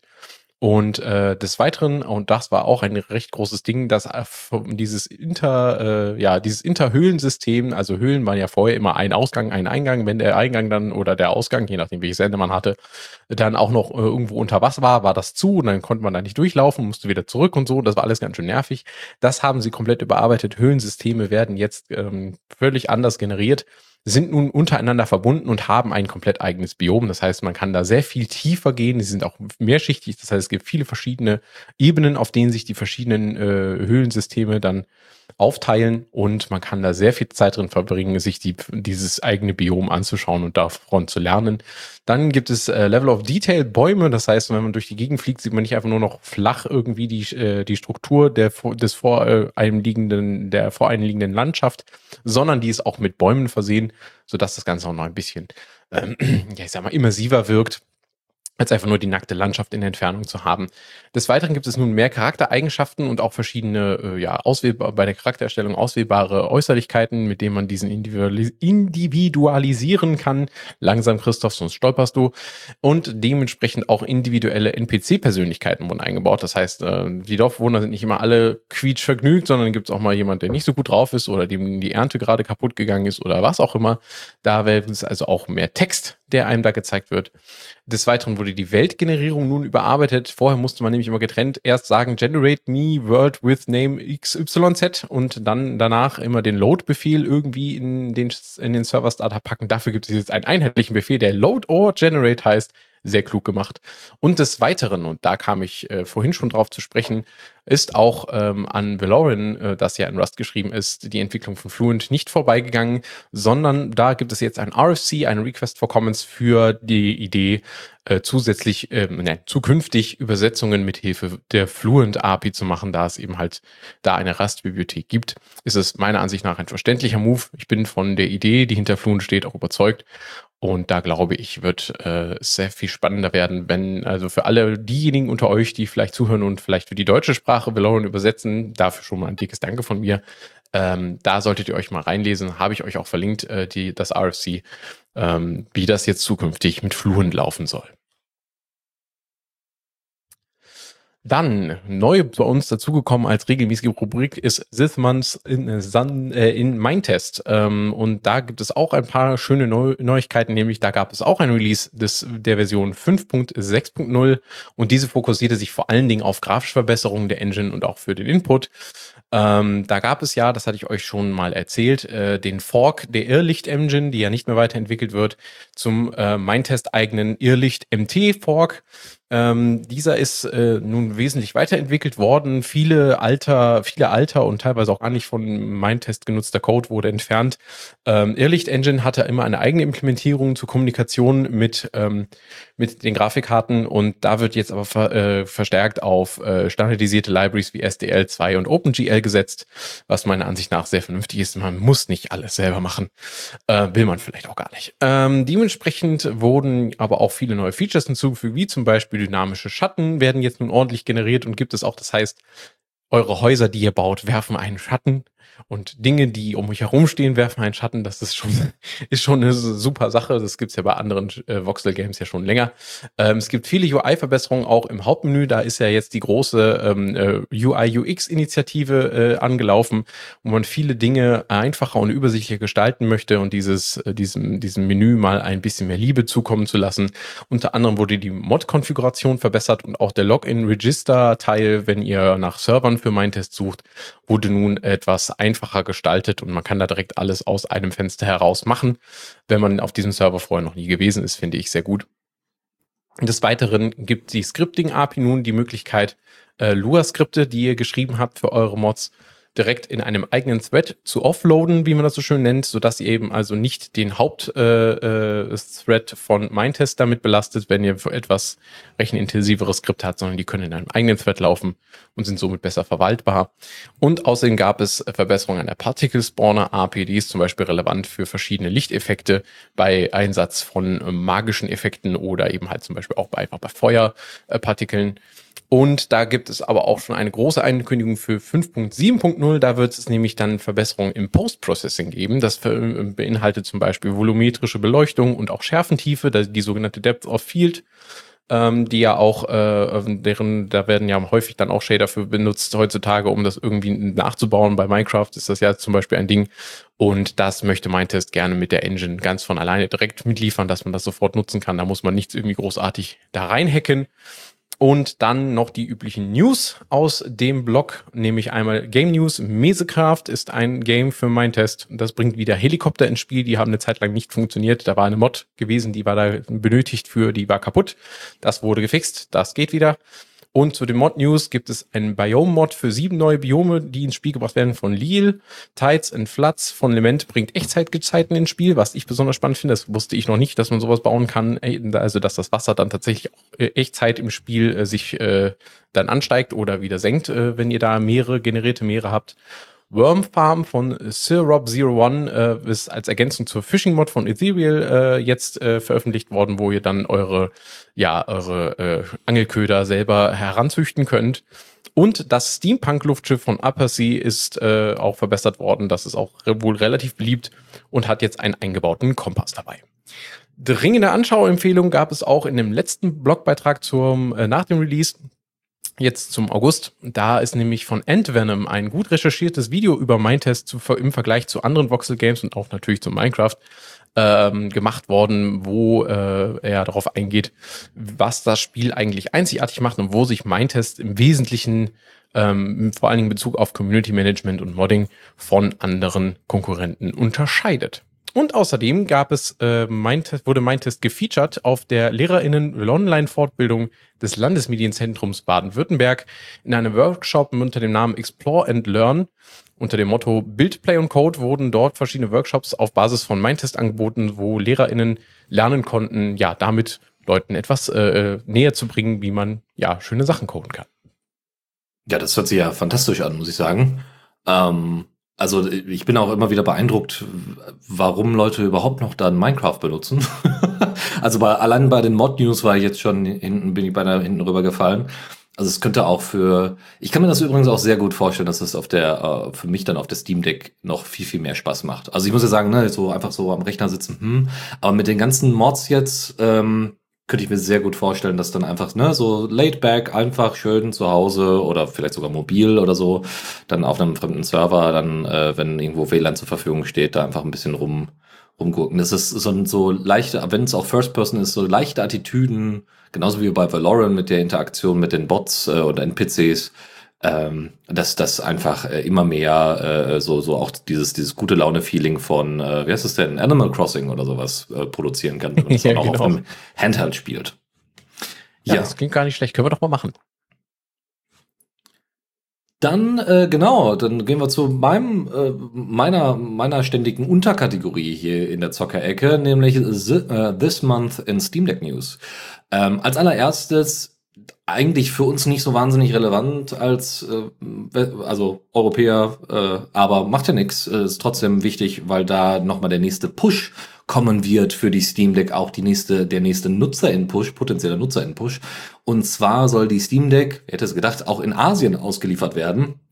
Da gab es jetzt nochmal mit IGN äh, Japan ähm, eine, ein Interview, wo nochmal ein paar Details erklärt worden sind. Viele Sachen wusste man auch schon, ne? also dass natürlich für die äh, Deck äh, irgendwie die in äh, für die die Index beispielsweise, also die die die Entwicklung, also einige Fortschritte, die bei der Index als auch bei dem Steam Controller stattgefunden haben, dass die äh, natürlich auch äh, Implementationen gefunden haben in der Steam Deck. Das ist jetzt nichts Neues, ne? also allein das Touchpad, was im im Steam Controller drin war, äh, da hat man daraus gelernt, dass man das so nicht macht.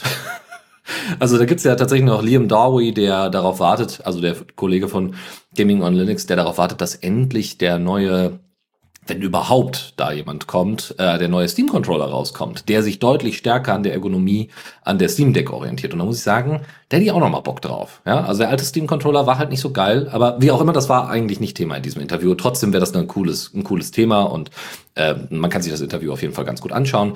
Es wird auch noch mal ganz klar gemacht, dass Proton the ne, first, äh, also sowieso First Class Citizen ist. Ja, also wenn halt Sachen nicht funktionieren unter ähm, unter Linux, also wenn es keine Linux-Version gibt, dann muss es Proton sein und es wird auch in Zukunft immer nur Proton sein. Äh, das heißt, es gibt jetzt da ein ganz klares Commitment, dass man da jetzt nicht nochmal wechselt zu Windows und so weiter. Unter anderem deswegen, dadurch, dass Linux halt Open Source ist, genauso wie Proton, genauso wie Wine und der ganze andere Kram, äh, hat das einen unglaublichen Geschwindigkeits- und Entwicklungs- und, und, und Bugfixing-Vorteil. Äh, ja, weil man, ne, man kann direkt dann irgendwie die Issues woanders äh, hinwerfen, also in die Projekte, oder man fixt sie selber, pusht sie einfach let, äh, und holt sich dann per Pull-Request die Sachen dann entsprechend rein in äh, dann am besten upstream und hat somit die Bugs unglaublich fix äh, ähm, erledigt. Und das ist natürlich echt schön zu hören.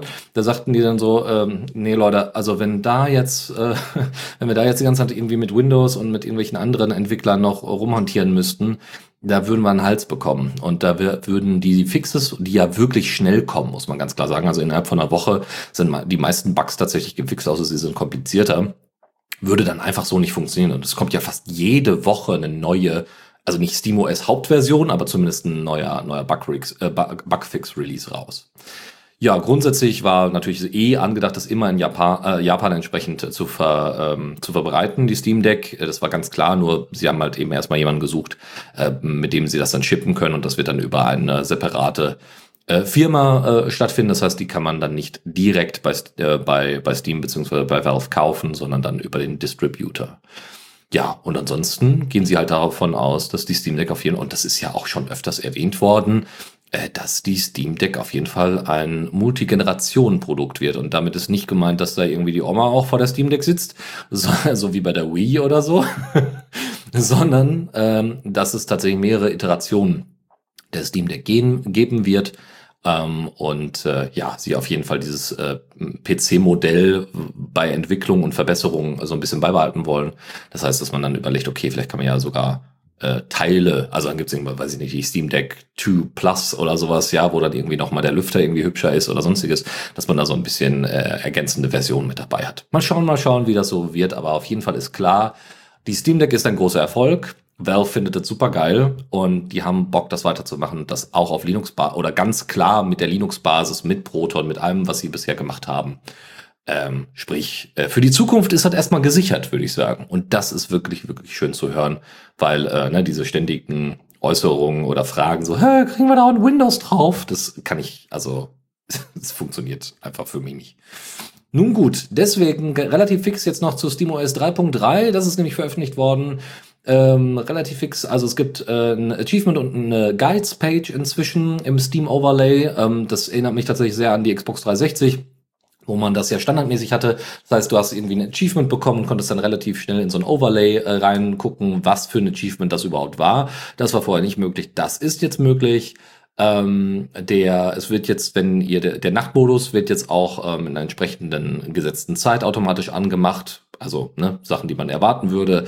Ähm, es gibt äh, ein äh, Adaptive Brightness Toggle, also da könnt ihr einfach sagen, so die, die ähm, Helligkeit soll entsprechend automatisch angepasst werden. Ähm, das ist nochmal äh, wieder her, also wieder restored worden, also wieder hergestellt worden, weil das wohl äh, äh, vorher existierte, dann äh, erstmal ausgemacht werden musste und jetzt wieder existiert, wenn das für euch ein Vorteil ist, was ich mir sehr gut vorstellen kann. Ich habe das schon als Problem bei Filmen, die teilweise so, die man so schaut, ja, auf einmal hast du das ist bei Lautstärke noch schlimmer, aber auch teilweise bei, bei Filmen ist das zu viel und da kann ich mir vorstellen, dass das bei Games auch ein größeres Problem sein kann, gerade auf dem Display. Ja, ansonsten ne, grundsätzlich Performance und Stability Improvements ist klar. So Firefox ist jetzt äh, als Flatpak verfügbar. Da gab es ein große, großes Trara in der Steam Deck Community, aber ich glaube auch nur ein oder zwei Wochen. Nach, danach kam SteamOS 3.3 raus und dann war das nämlich alles gefixt, äh, weil Firefox nämlich als, äh, so wie bei Android, wenn ihr irgendwie ein Lineage OS oder sowas pusht, ähm, dann sind da ja standardmäßige Applikationen drauf, die dann auch nicht veränderbar sind. Ja, äh, das macht natürlich bei einem Browser überhaupt gar keinen Sinn. Bei, einem, bei einer Kalendersoftware könnte man da vielleicht nochmal drüber hinweggucken, so ungefähr. Ne? Die werden dann halt gefixt mit der mit der Firm mit dem Firmware-Update oder mit der mit dem OS-Update. So. Ähm, aber das macht natürlich bei einem Browser, der irgendwie alle sechs Wochen eine neue Version hat, überhaupt gar keinen Sinn. Deswegen haben sie jetzt für Firefox entsprechend die Flatpak-Version ausgewählt und Firefox grundsätzlich aus dieser, also aus diesem Standard, also es wird immer noch mit, mit ausgeliefert, aber nicht mit dem OS, sondern dann eben über Flatpak und FlatHub. Ja, ansonsten Virtual Keyboard Support ist verbessert worden, gerade für den Desktop-Mode, den man dann benutzen kann, ist schon mal sehr gut. Audio- und Bluetooth-Fixes sind mit dabei. Und auch grundsätzlich sind natürlich die Radeon-Grafik-Treiber äh, äh, nochmal verbessert worden, stabiler äh, geworden und die Performance ist auch besser. Ja, dann gab es nämlich genau die entsprechenden Performance Fixes, weil äh, es gab dann so Micro-Stuttering nach der Version 3.3. Äh, das hat Valve aber innerhalb auch wieder innerhalb von einer Woche relativ schnell gefixt. Ansonsten mussten sie einige Workarounds, die sie für Red Dead Redemption 2 gemacht haben, äh, wieder aufheben und das ist also ein tiefergehendes Problem. Und ansonsten diese 0,2 Sekunden Stutter, die es dann da entsprechend gab, äh, wurden an vielen Stellen gefixt. Äh, und auch sonstige Sachen in, in der UI, äh, wo es um, um Performance äh, Drops äh, ging, die wurden ebenfalls gefixt. Ansonsten lässt sich zusammenfassen, dass äh, Steam for Linux im Juli 1,23 äh, Prozent Market Share äh, hat, was sehr schön ist. Ähm, da muss man Sachen sagen, natürlich hat irgendwie Windows 97 Prozent äh, Market Share, aber das ist ja erstmal egal. Ne? Die Steam Deck wird ja auch noch nach und nach ausgeliefert. Ja, ich warte auch noch auf seine, meine Einladung. Chris wartet auch noch auf seine Einladung. Wir, wir kommen dahin, wir kommen dahin. Ähm, aber man muss trotzdem zusammenfassen, ein stetiges Wachstum. Immer weiter. Wenn auch klein, aber immer weiter. Und es, hinter diesen Prozentzahlen, die sehr niedrig wirken, stehen natürlich Tausende bis Zehntausende neue Nutzer, die regelmäßig unter Linux jetzt, äh, egal ob über die Steam Deck oder nicht, entsprechend Spielchen spielen. So, wenn die denn funktionieren würden, also, beziehungsweise wenn die Entwickler denn bereit wären, die Funktionalität herzustellen. Bei den meisten Spielen funktioniert das. Also irgendwie, ne, die Top 100, da sind irgendwie mindestens 75 Prozent sind entweder Steam Playable, äh, Steam Playable oder Verified. Das ist nicht das Problem. Wir sind auch jetzt inzwischen bei 4500 äh, Playable und Verified Steam Games insgesamt. Heißt natürlich nicht, dass das alle sind, sondern es gibt ganz, ganz viele Spiele, die auch so und so und so funktionieren. Egal, ob jetzt mit Verified oder Playable äh, Marker mit dabei, weil das muss ja erst alles getestet werden. Aber es gibt natürlich auch SpieleentwicklerInnen die, und, und äh, so, solche Organisationen wie Bungie, die ich früher sehr geschätzt habe dafür, dass sie Spiele wie Halo produziert haben, das aber jetzt inzwischen nicht mehr tun oder entwickelt haben, nicht nur produziert, die ganz klar gesagt haben, ja, Destiny, also Destiny 1 und 2 und vor allem Destiny 2, da haben sie gesagt, nee, das wird auf gar keinen Fall für die Steam Deck rauskommen. Was ich nicht verstehe, weil, und das auch ganz, ganz viele andere Leute nicht verstehen. Und da gab es dann eine Auseinandersetzung mit äh, äh, einem ähm, Softwareentwickler oder Gaming-Entwickler auf Twitter, äh, nämlich äh, Jayco, äh.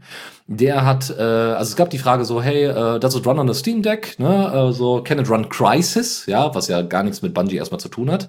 Ja, also äh, klar, so die Steam Deck kann Crisis laufen lassen. Ja, so, das ist also schon mal eine Fehlinformation, die dann da verteilt worden ist.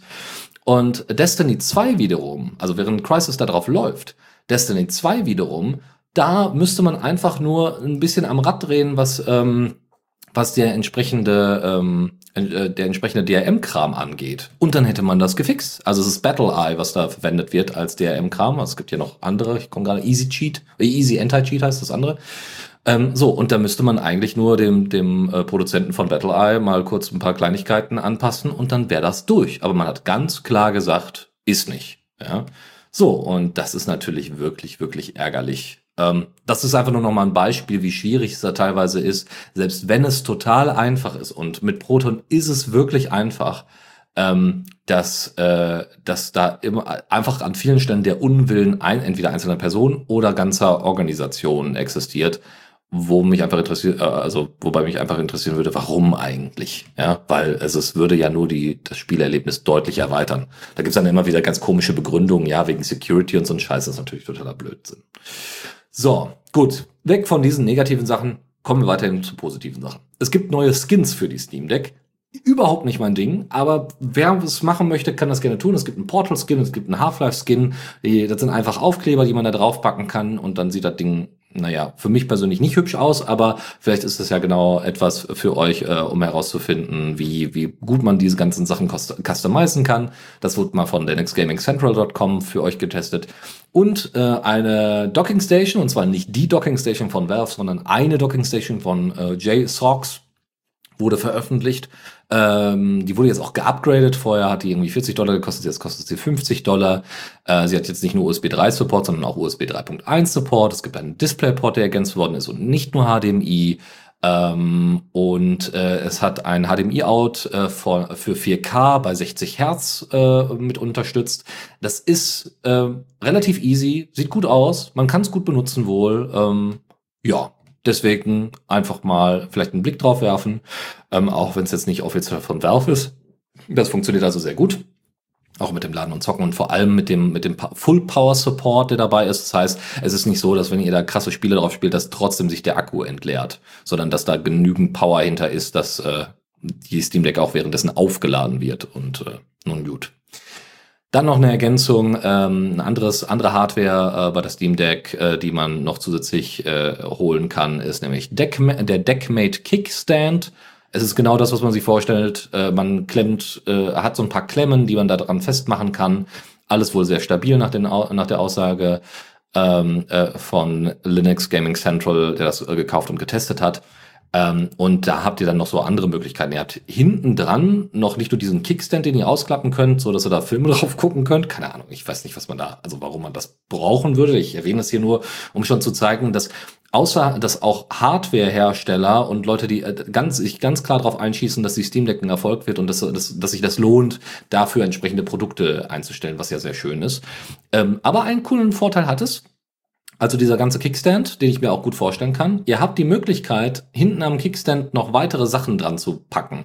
Also einmal habt ihr so einen Weser-Mount, den ihr tatsächlich da dran setzen könnt. Das heißt, ihr könnt das Ding wirklich an eine, an eine entweder an einen verlängerten Arm, wo ihr normalerweise einen, einen, einen Bildschirm dran festmachen würdet, könnt ihr das theoretisch machen. Ich würde es jetzt nicht tun, aber es wäre möglich. Oder als Wall-Mount. Also ihr könnt das wirklich auch an die Wand klemmen. Keine Ahnung warum, aber es wäre halt möglich. Was ich aber viel sinnvoller finde, ist, dass man hinten dran einfach noch eine äh, noch einen Charger dran packen könnte, also hier so, so ein Battery Pack, ja, so, so ein Akku einfach noch zusätzlich, den einfach dran klemmt, oben dann per USB-C entsprechend eure ähm, Steam Deck ladet und äh, das äh, für 50 Dollar finde ich das schon in Ordnung. Ne? So, es hat noch irgendwie bestimmte Grips und so weiter, damit das auch nicht aus, außer Hand fällt. Und grundsätzlich ist so zusammengefasst worden, ne, der Preis ist in Ordnung, auch irgendwie der Wechsel zwischen Kickstand, Wallmount und Weser-Mount, also ne, äh, das ist alles gar kein Problem, ne, dass man so eine Wand und eben an an Bildschirmhalterung packen kann. Ne? Es gibt auch die Möglichkeit, dass ihr mehrere Micro-SD-Cards da noch mit reinpacken könnt zusätzlich. Also falls ihr doch noch mal Filme irgendwie abspeichern wollt oder sowas oder andere ähm, also nicht, ne, dass ihr dann eine Karte habt einmal für die ganzen Spiele oder ihr habt eine relativ große Steam Deck euch gekauft, dann habt ihr immer noch eine Möglichkeit, MicroSD-Cards da zu tauschen. Aber bei 1 Terabyte SD-Karten sollte das eigentlich reichen, hätte ich jetzt gedacht.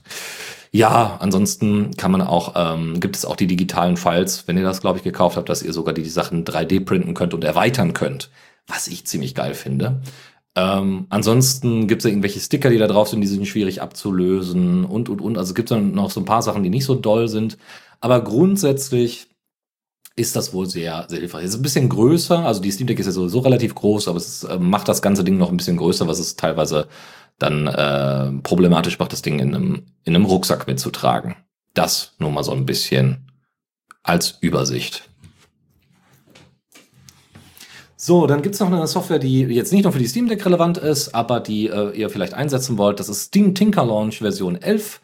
Äh, ein sogenanntes Swiss Army Knife for Configuring Games Run Through Proton. Also wenn ihr nochmal spezielle Anpassungsmöglichkeiten benötigt für bestimmte Spiele, dann könnt ihr das da entsprechend benutzen. Es gibt inzwischen einen Flat, äh, äh Flatpak Support dafür. Es gibt dann äh, mit Game, einen Gamescope Support, so dass ihr das Nvidia Image äh, Scaling in der Version 1.02 äh, mitverwenden könnt.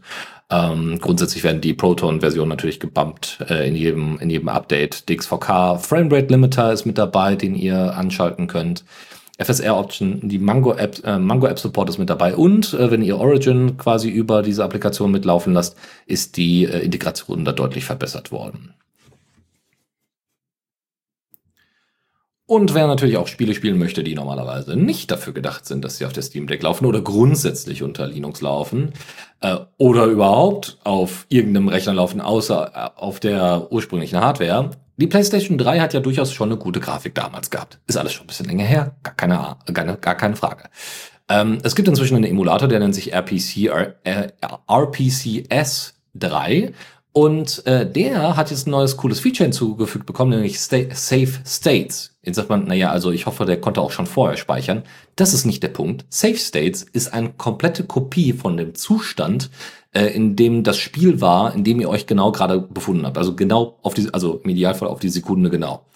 Ähm, heißt, wenn ihr dann irgendwo, weiß ich nicht, euch ein bisschen nach links gedreht habt und so weiter und ihr dann Safe State habt und euch dann ein bisschen nach rechts dreht und dann Safe State, State habt, nicht Stage, sondern State, dann habt ihr, ähm, dann habt ihr die Möglichkeit, äh, diesen, das entsprechend abzuspeichern und äh, wieder rauszuholen. Das ist sicherlich für einige Leute interessant, die dann vielleicht auch, wie heißt es denn, äh, Speedruns oder sowas machen, äh, um so ein paar Sachen auszuprobieren oder so. Oder irgendwelche Bugs fixen wollen oder so. Also Bugs finden wollen, so. So, das ist oh, tatsächlich auch, äh, entschuldige, dass ich unterbreche, Safe States sind äh, gar nicht mal so jung. Das gibt's auch zum Beispiel auch schon bei vielen Emulatoren für äh, alte Nintendo-Plattformen. Gab's das äh, auch, ähm, da ist, ist nämlich auch der, der Punkt, in vielen Fällen bei Konsolenspielen ist es so, dass dir nicht freigegeben ist oder freigestellt wird, wann du speichern sollst. Das hat manchmal Balancing Reasons, aber in der Regel manchmal hat das auch einfach damit zu tun, dass ähm, ja es äh, quasi um äh, dass das technische Hintergründe hat oder sonstiges und man eben halt für damalige Plattformen das Ganze so gebaut hat, dass es dann, dass das Speichern dann wenigstens zuverlässig funktionierte. Das ist ja auch nicht ganz selbstverständlich. Und Save States sind so ein Ding, da kann man einfach zu jedem beliebigen Zeitpunkt, auch wenn das Spiel es einem zum Beispiel gar nicht ermöglichen würde, speichern. Und das ist zum Beispiel auch dafür ganz interessant. Und neben dem RPCS 3 Emulator gibt es auch noch Yuzu und äh, Ryujinx. So, Ryu, also wohlgemerkt nicht für die PlayStation 3, sondern da geht's um Nintendo, äh, um die Nintendo Switch.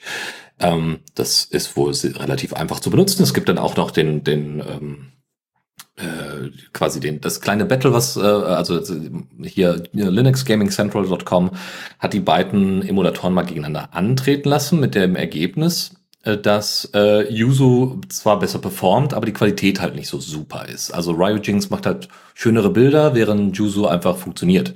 Was vielleicht für die meisten Spieler auch auf dem kleinen Display von, äh, von der Steam Deck vielleicht reicht.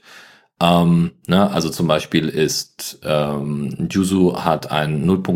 Äh, also äh, 0.5 mal äh, faches Scaling, ja, also das nochmal runtergescaled worden ist und ähm, nutzt auch einen äh, eingebauten FSR-Filter.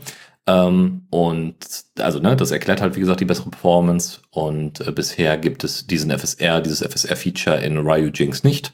Und äh, deswegen, das, das macht den größten Unterschied damit aus.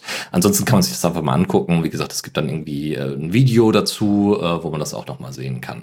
Und es ermöglicht halt, also, ne, wir sprechen hier immer noch von irgendwelchen, ja, 4500 Playable und, äh, äh, wie gesagt, Verified äh, Titel auf Steam. Aber ganz ehrlich, wenn ihr den gesamten Katalog der Nintendo Switch gleich mitnehmen könnt, zusammen mit der PlayStation 3, ähm, why not? Solange das ordentlich auf der, auf der Steam Deck funktioniert, why not? Es könnte sehr, sehr spannend werden.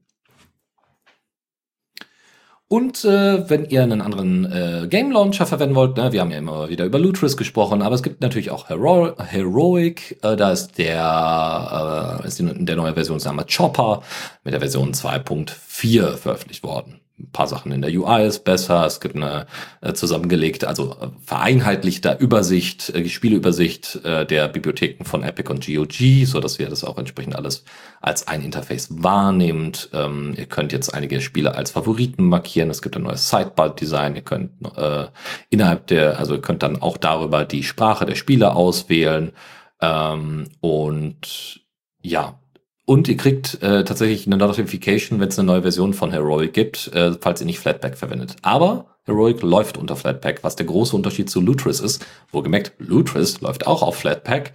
Bei Lutris ist es aber so, dass es in einem Beta-Channel ist. Das heißt, die Leute gehen dann nicht sofort, also können das sich nicht sofort holen. Das ist bei Heroic inzwischen anders. Bei GOG gibt es inzwischen auch einen Cloud-Save-Support, äh, und also einen, einen Cloud-Saving-Möglichkeit und das supportet jetzt Hero Heroic. Ja, ansonsten äh, passt es auch automatisch das Interface an, sobald ihr ein anderes Gamepad an, äh, anschließt, was natürlich auch ganz schön ist. Viele, viele weitere Sachen. Ihr könnt euch den, ja, also zum, äh, was wohl in der Vergangenheit aufgetaucht ist, ist, dass das Display einfach mal ausgegangen ist, wenn ihr da nicht viel inter, interagiert habt. Ähm, und das ist natürlich nicht so toll. Ähm, deswegen, das wurde jetzt wohl aufgehoben. Das erstmal dazu, ähm, also wenn ihr den Game Launcher noch nicht kennt und GOG oder Epic Games Spiele habt, dann einfach mal reinschauen. Und jetzt äh, habe ich euch noch zwei kleine News dabei aus äh, meiner äh, Rollenspiele-Ecke. Und zwar zum einen die C++ Reimplementierung der Gothic Engine namens Open Gothic. Open Gothic Night of the Raven bringt eben damit Gothic 2 The Night of the Raven auf äh, jede beliebige Plattform, vorzüglich natürlich eure Linux-Distribution, ist unter MIT-Lizenz veröffentlicht und das 1.0 Release fokussiert sich eben genau auf Gothic 2 Night of the Raven, auch bekannt als Gold Edition. Habe ich selber schon ausprobiert und angespielt, funktioniert tatsächlich ziemlich gut. Das Gameplay läuft flüssig und ich habe mich schon mit ein paar Goblins und äh, sonstigen Viechern äh, gekloppt äh, ein paar Sprüche hat mein Charakter auch schon klopfen dürfen. Das Einzige, was mir persönlich als äh, Audio viele Personen sehr, sehr störend noch rüberkommt, ist das Music Playback. Das ist noch nicht besonders nah am Original. Da habe ich allerdings auch schon herausgefunden, woran das liegt. Da es steht sich nämlich heraus, die haben das komplett über verschiedene Track-Schnipsel immer live über Direct Play, äh, über die Direct Play Library irgendwie zusammengespielt, sodass man eben halt dynamisch auf verschiedene Spielesituationen direkt reagieren kann und dort dann eben die entsprechenden Stücke spielt.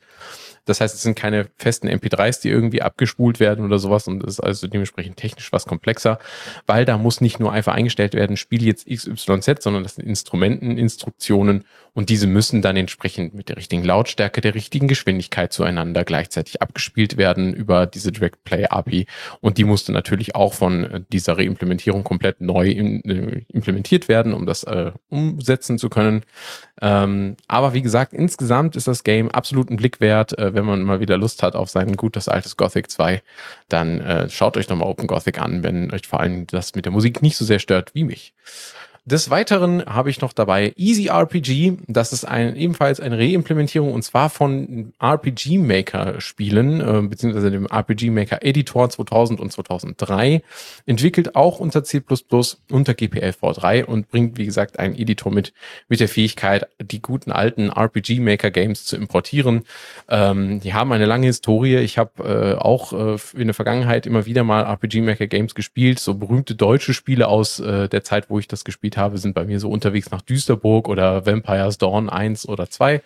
Ähm, ist ebenfalls Entwicklung, äh, ist dazu ein Multiplattform-Player für diese Games, dass ihr also auch unter Android, unter iOS, unter Linux, unter, sucht euch irgendwas aus, ähm, diese RPG Maker Games spielen könnt, die eigentlich Windows Only waren vorher.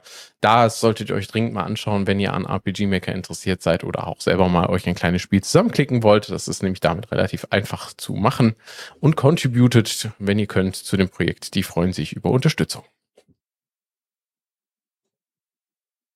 Gut, dann äh, würde ich sagen, äh, mache ich direkt weiter mit dem Kommando der Woche. Danke, Dennis. Und zwar, unser Kommando der Woche heißt Skawka und äh, das ist wohl polnisch und heißt so viel wie Schluck auf und das Besondere daran ist, Michael, es ist in Rust geschrieben. Uh. Vielen lieben Dank. Äh, oh, und zwar ist es ein Ziel. Hast du perfekt, perfekt gemacht, super. Es ist äh, ein CLI GUI Programm, also ihr habt äh, sowohl ein CLI Programm als auch die Möglichkeit, das Ganze als GUI auszuführen unter MIT Lizenz und das ist äh, ja eigentlich dafür gedacht, eure Systeme mal aufzuräumen. Ihr findet Duplikate, besonders äh, auffallend große Dateien, ähm, findet Dateien, die in typisch benannten Cache-Ordnern sind, ähm, findet über Hash-Algorithmen gleiche Videos, Bilder oder Musik und weist euch darauf hin, dass ihr da gegebenenfalls Duplikate haben könnt, beschädigte Dateien, leere Ordner, all das, was man so braucht, um sein System mal ein bisschen aufzuräumen, wird von diesem Programm gefunden. Es läuft auch sehr, sehr schnell durch. Ich habe das gerade mal ausprobiert. Also ich hatte dann auch äh, in meinem Homeverzeichnis Verzeichnis, das schon nicht gerade klein ist, äh, relativ schnell eine Übersicht über die betroffenen Programme. Und das Besondere daran, und hier kommen wir wieder zu einem meiner vorigen Beiträge zurück, es benutzt Fluent für die Lokalisierung, ähm, wo einige Sprachen noch computerübersetzt sind und trotzdem schon ziemlich gut aussehen, ähm, kann man da tatsächlich auch dann noch später noch contributen über die Fluent API und dort dann die entsprechende Übersetzung beitragen. Tipps und Tricks. Ja, und dann machen wir jetzt noch den Schnelllauf äh, mit den Tipps und Tricks. Und zwar gibt es den sogenannten Capra Cleaver oder das heißt das Projekt.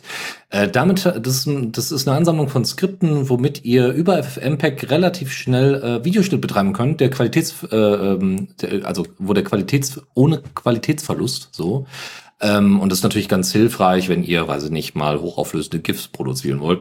naja, also nicht wirklich, sondern wenn ihr beispielsweise äh, mal Sachen schnell, schnell schneiden wollt, ohne dass ihr dann irgendwie den ganzen Tag am Rendern seid, dann ist das eine gute Option für euch.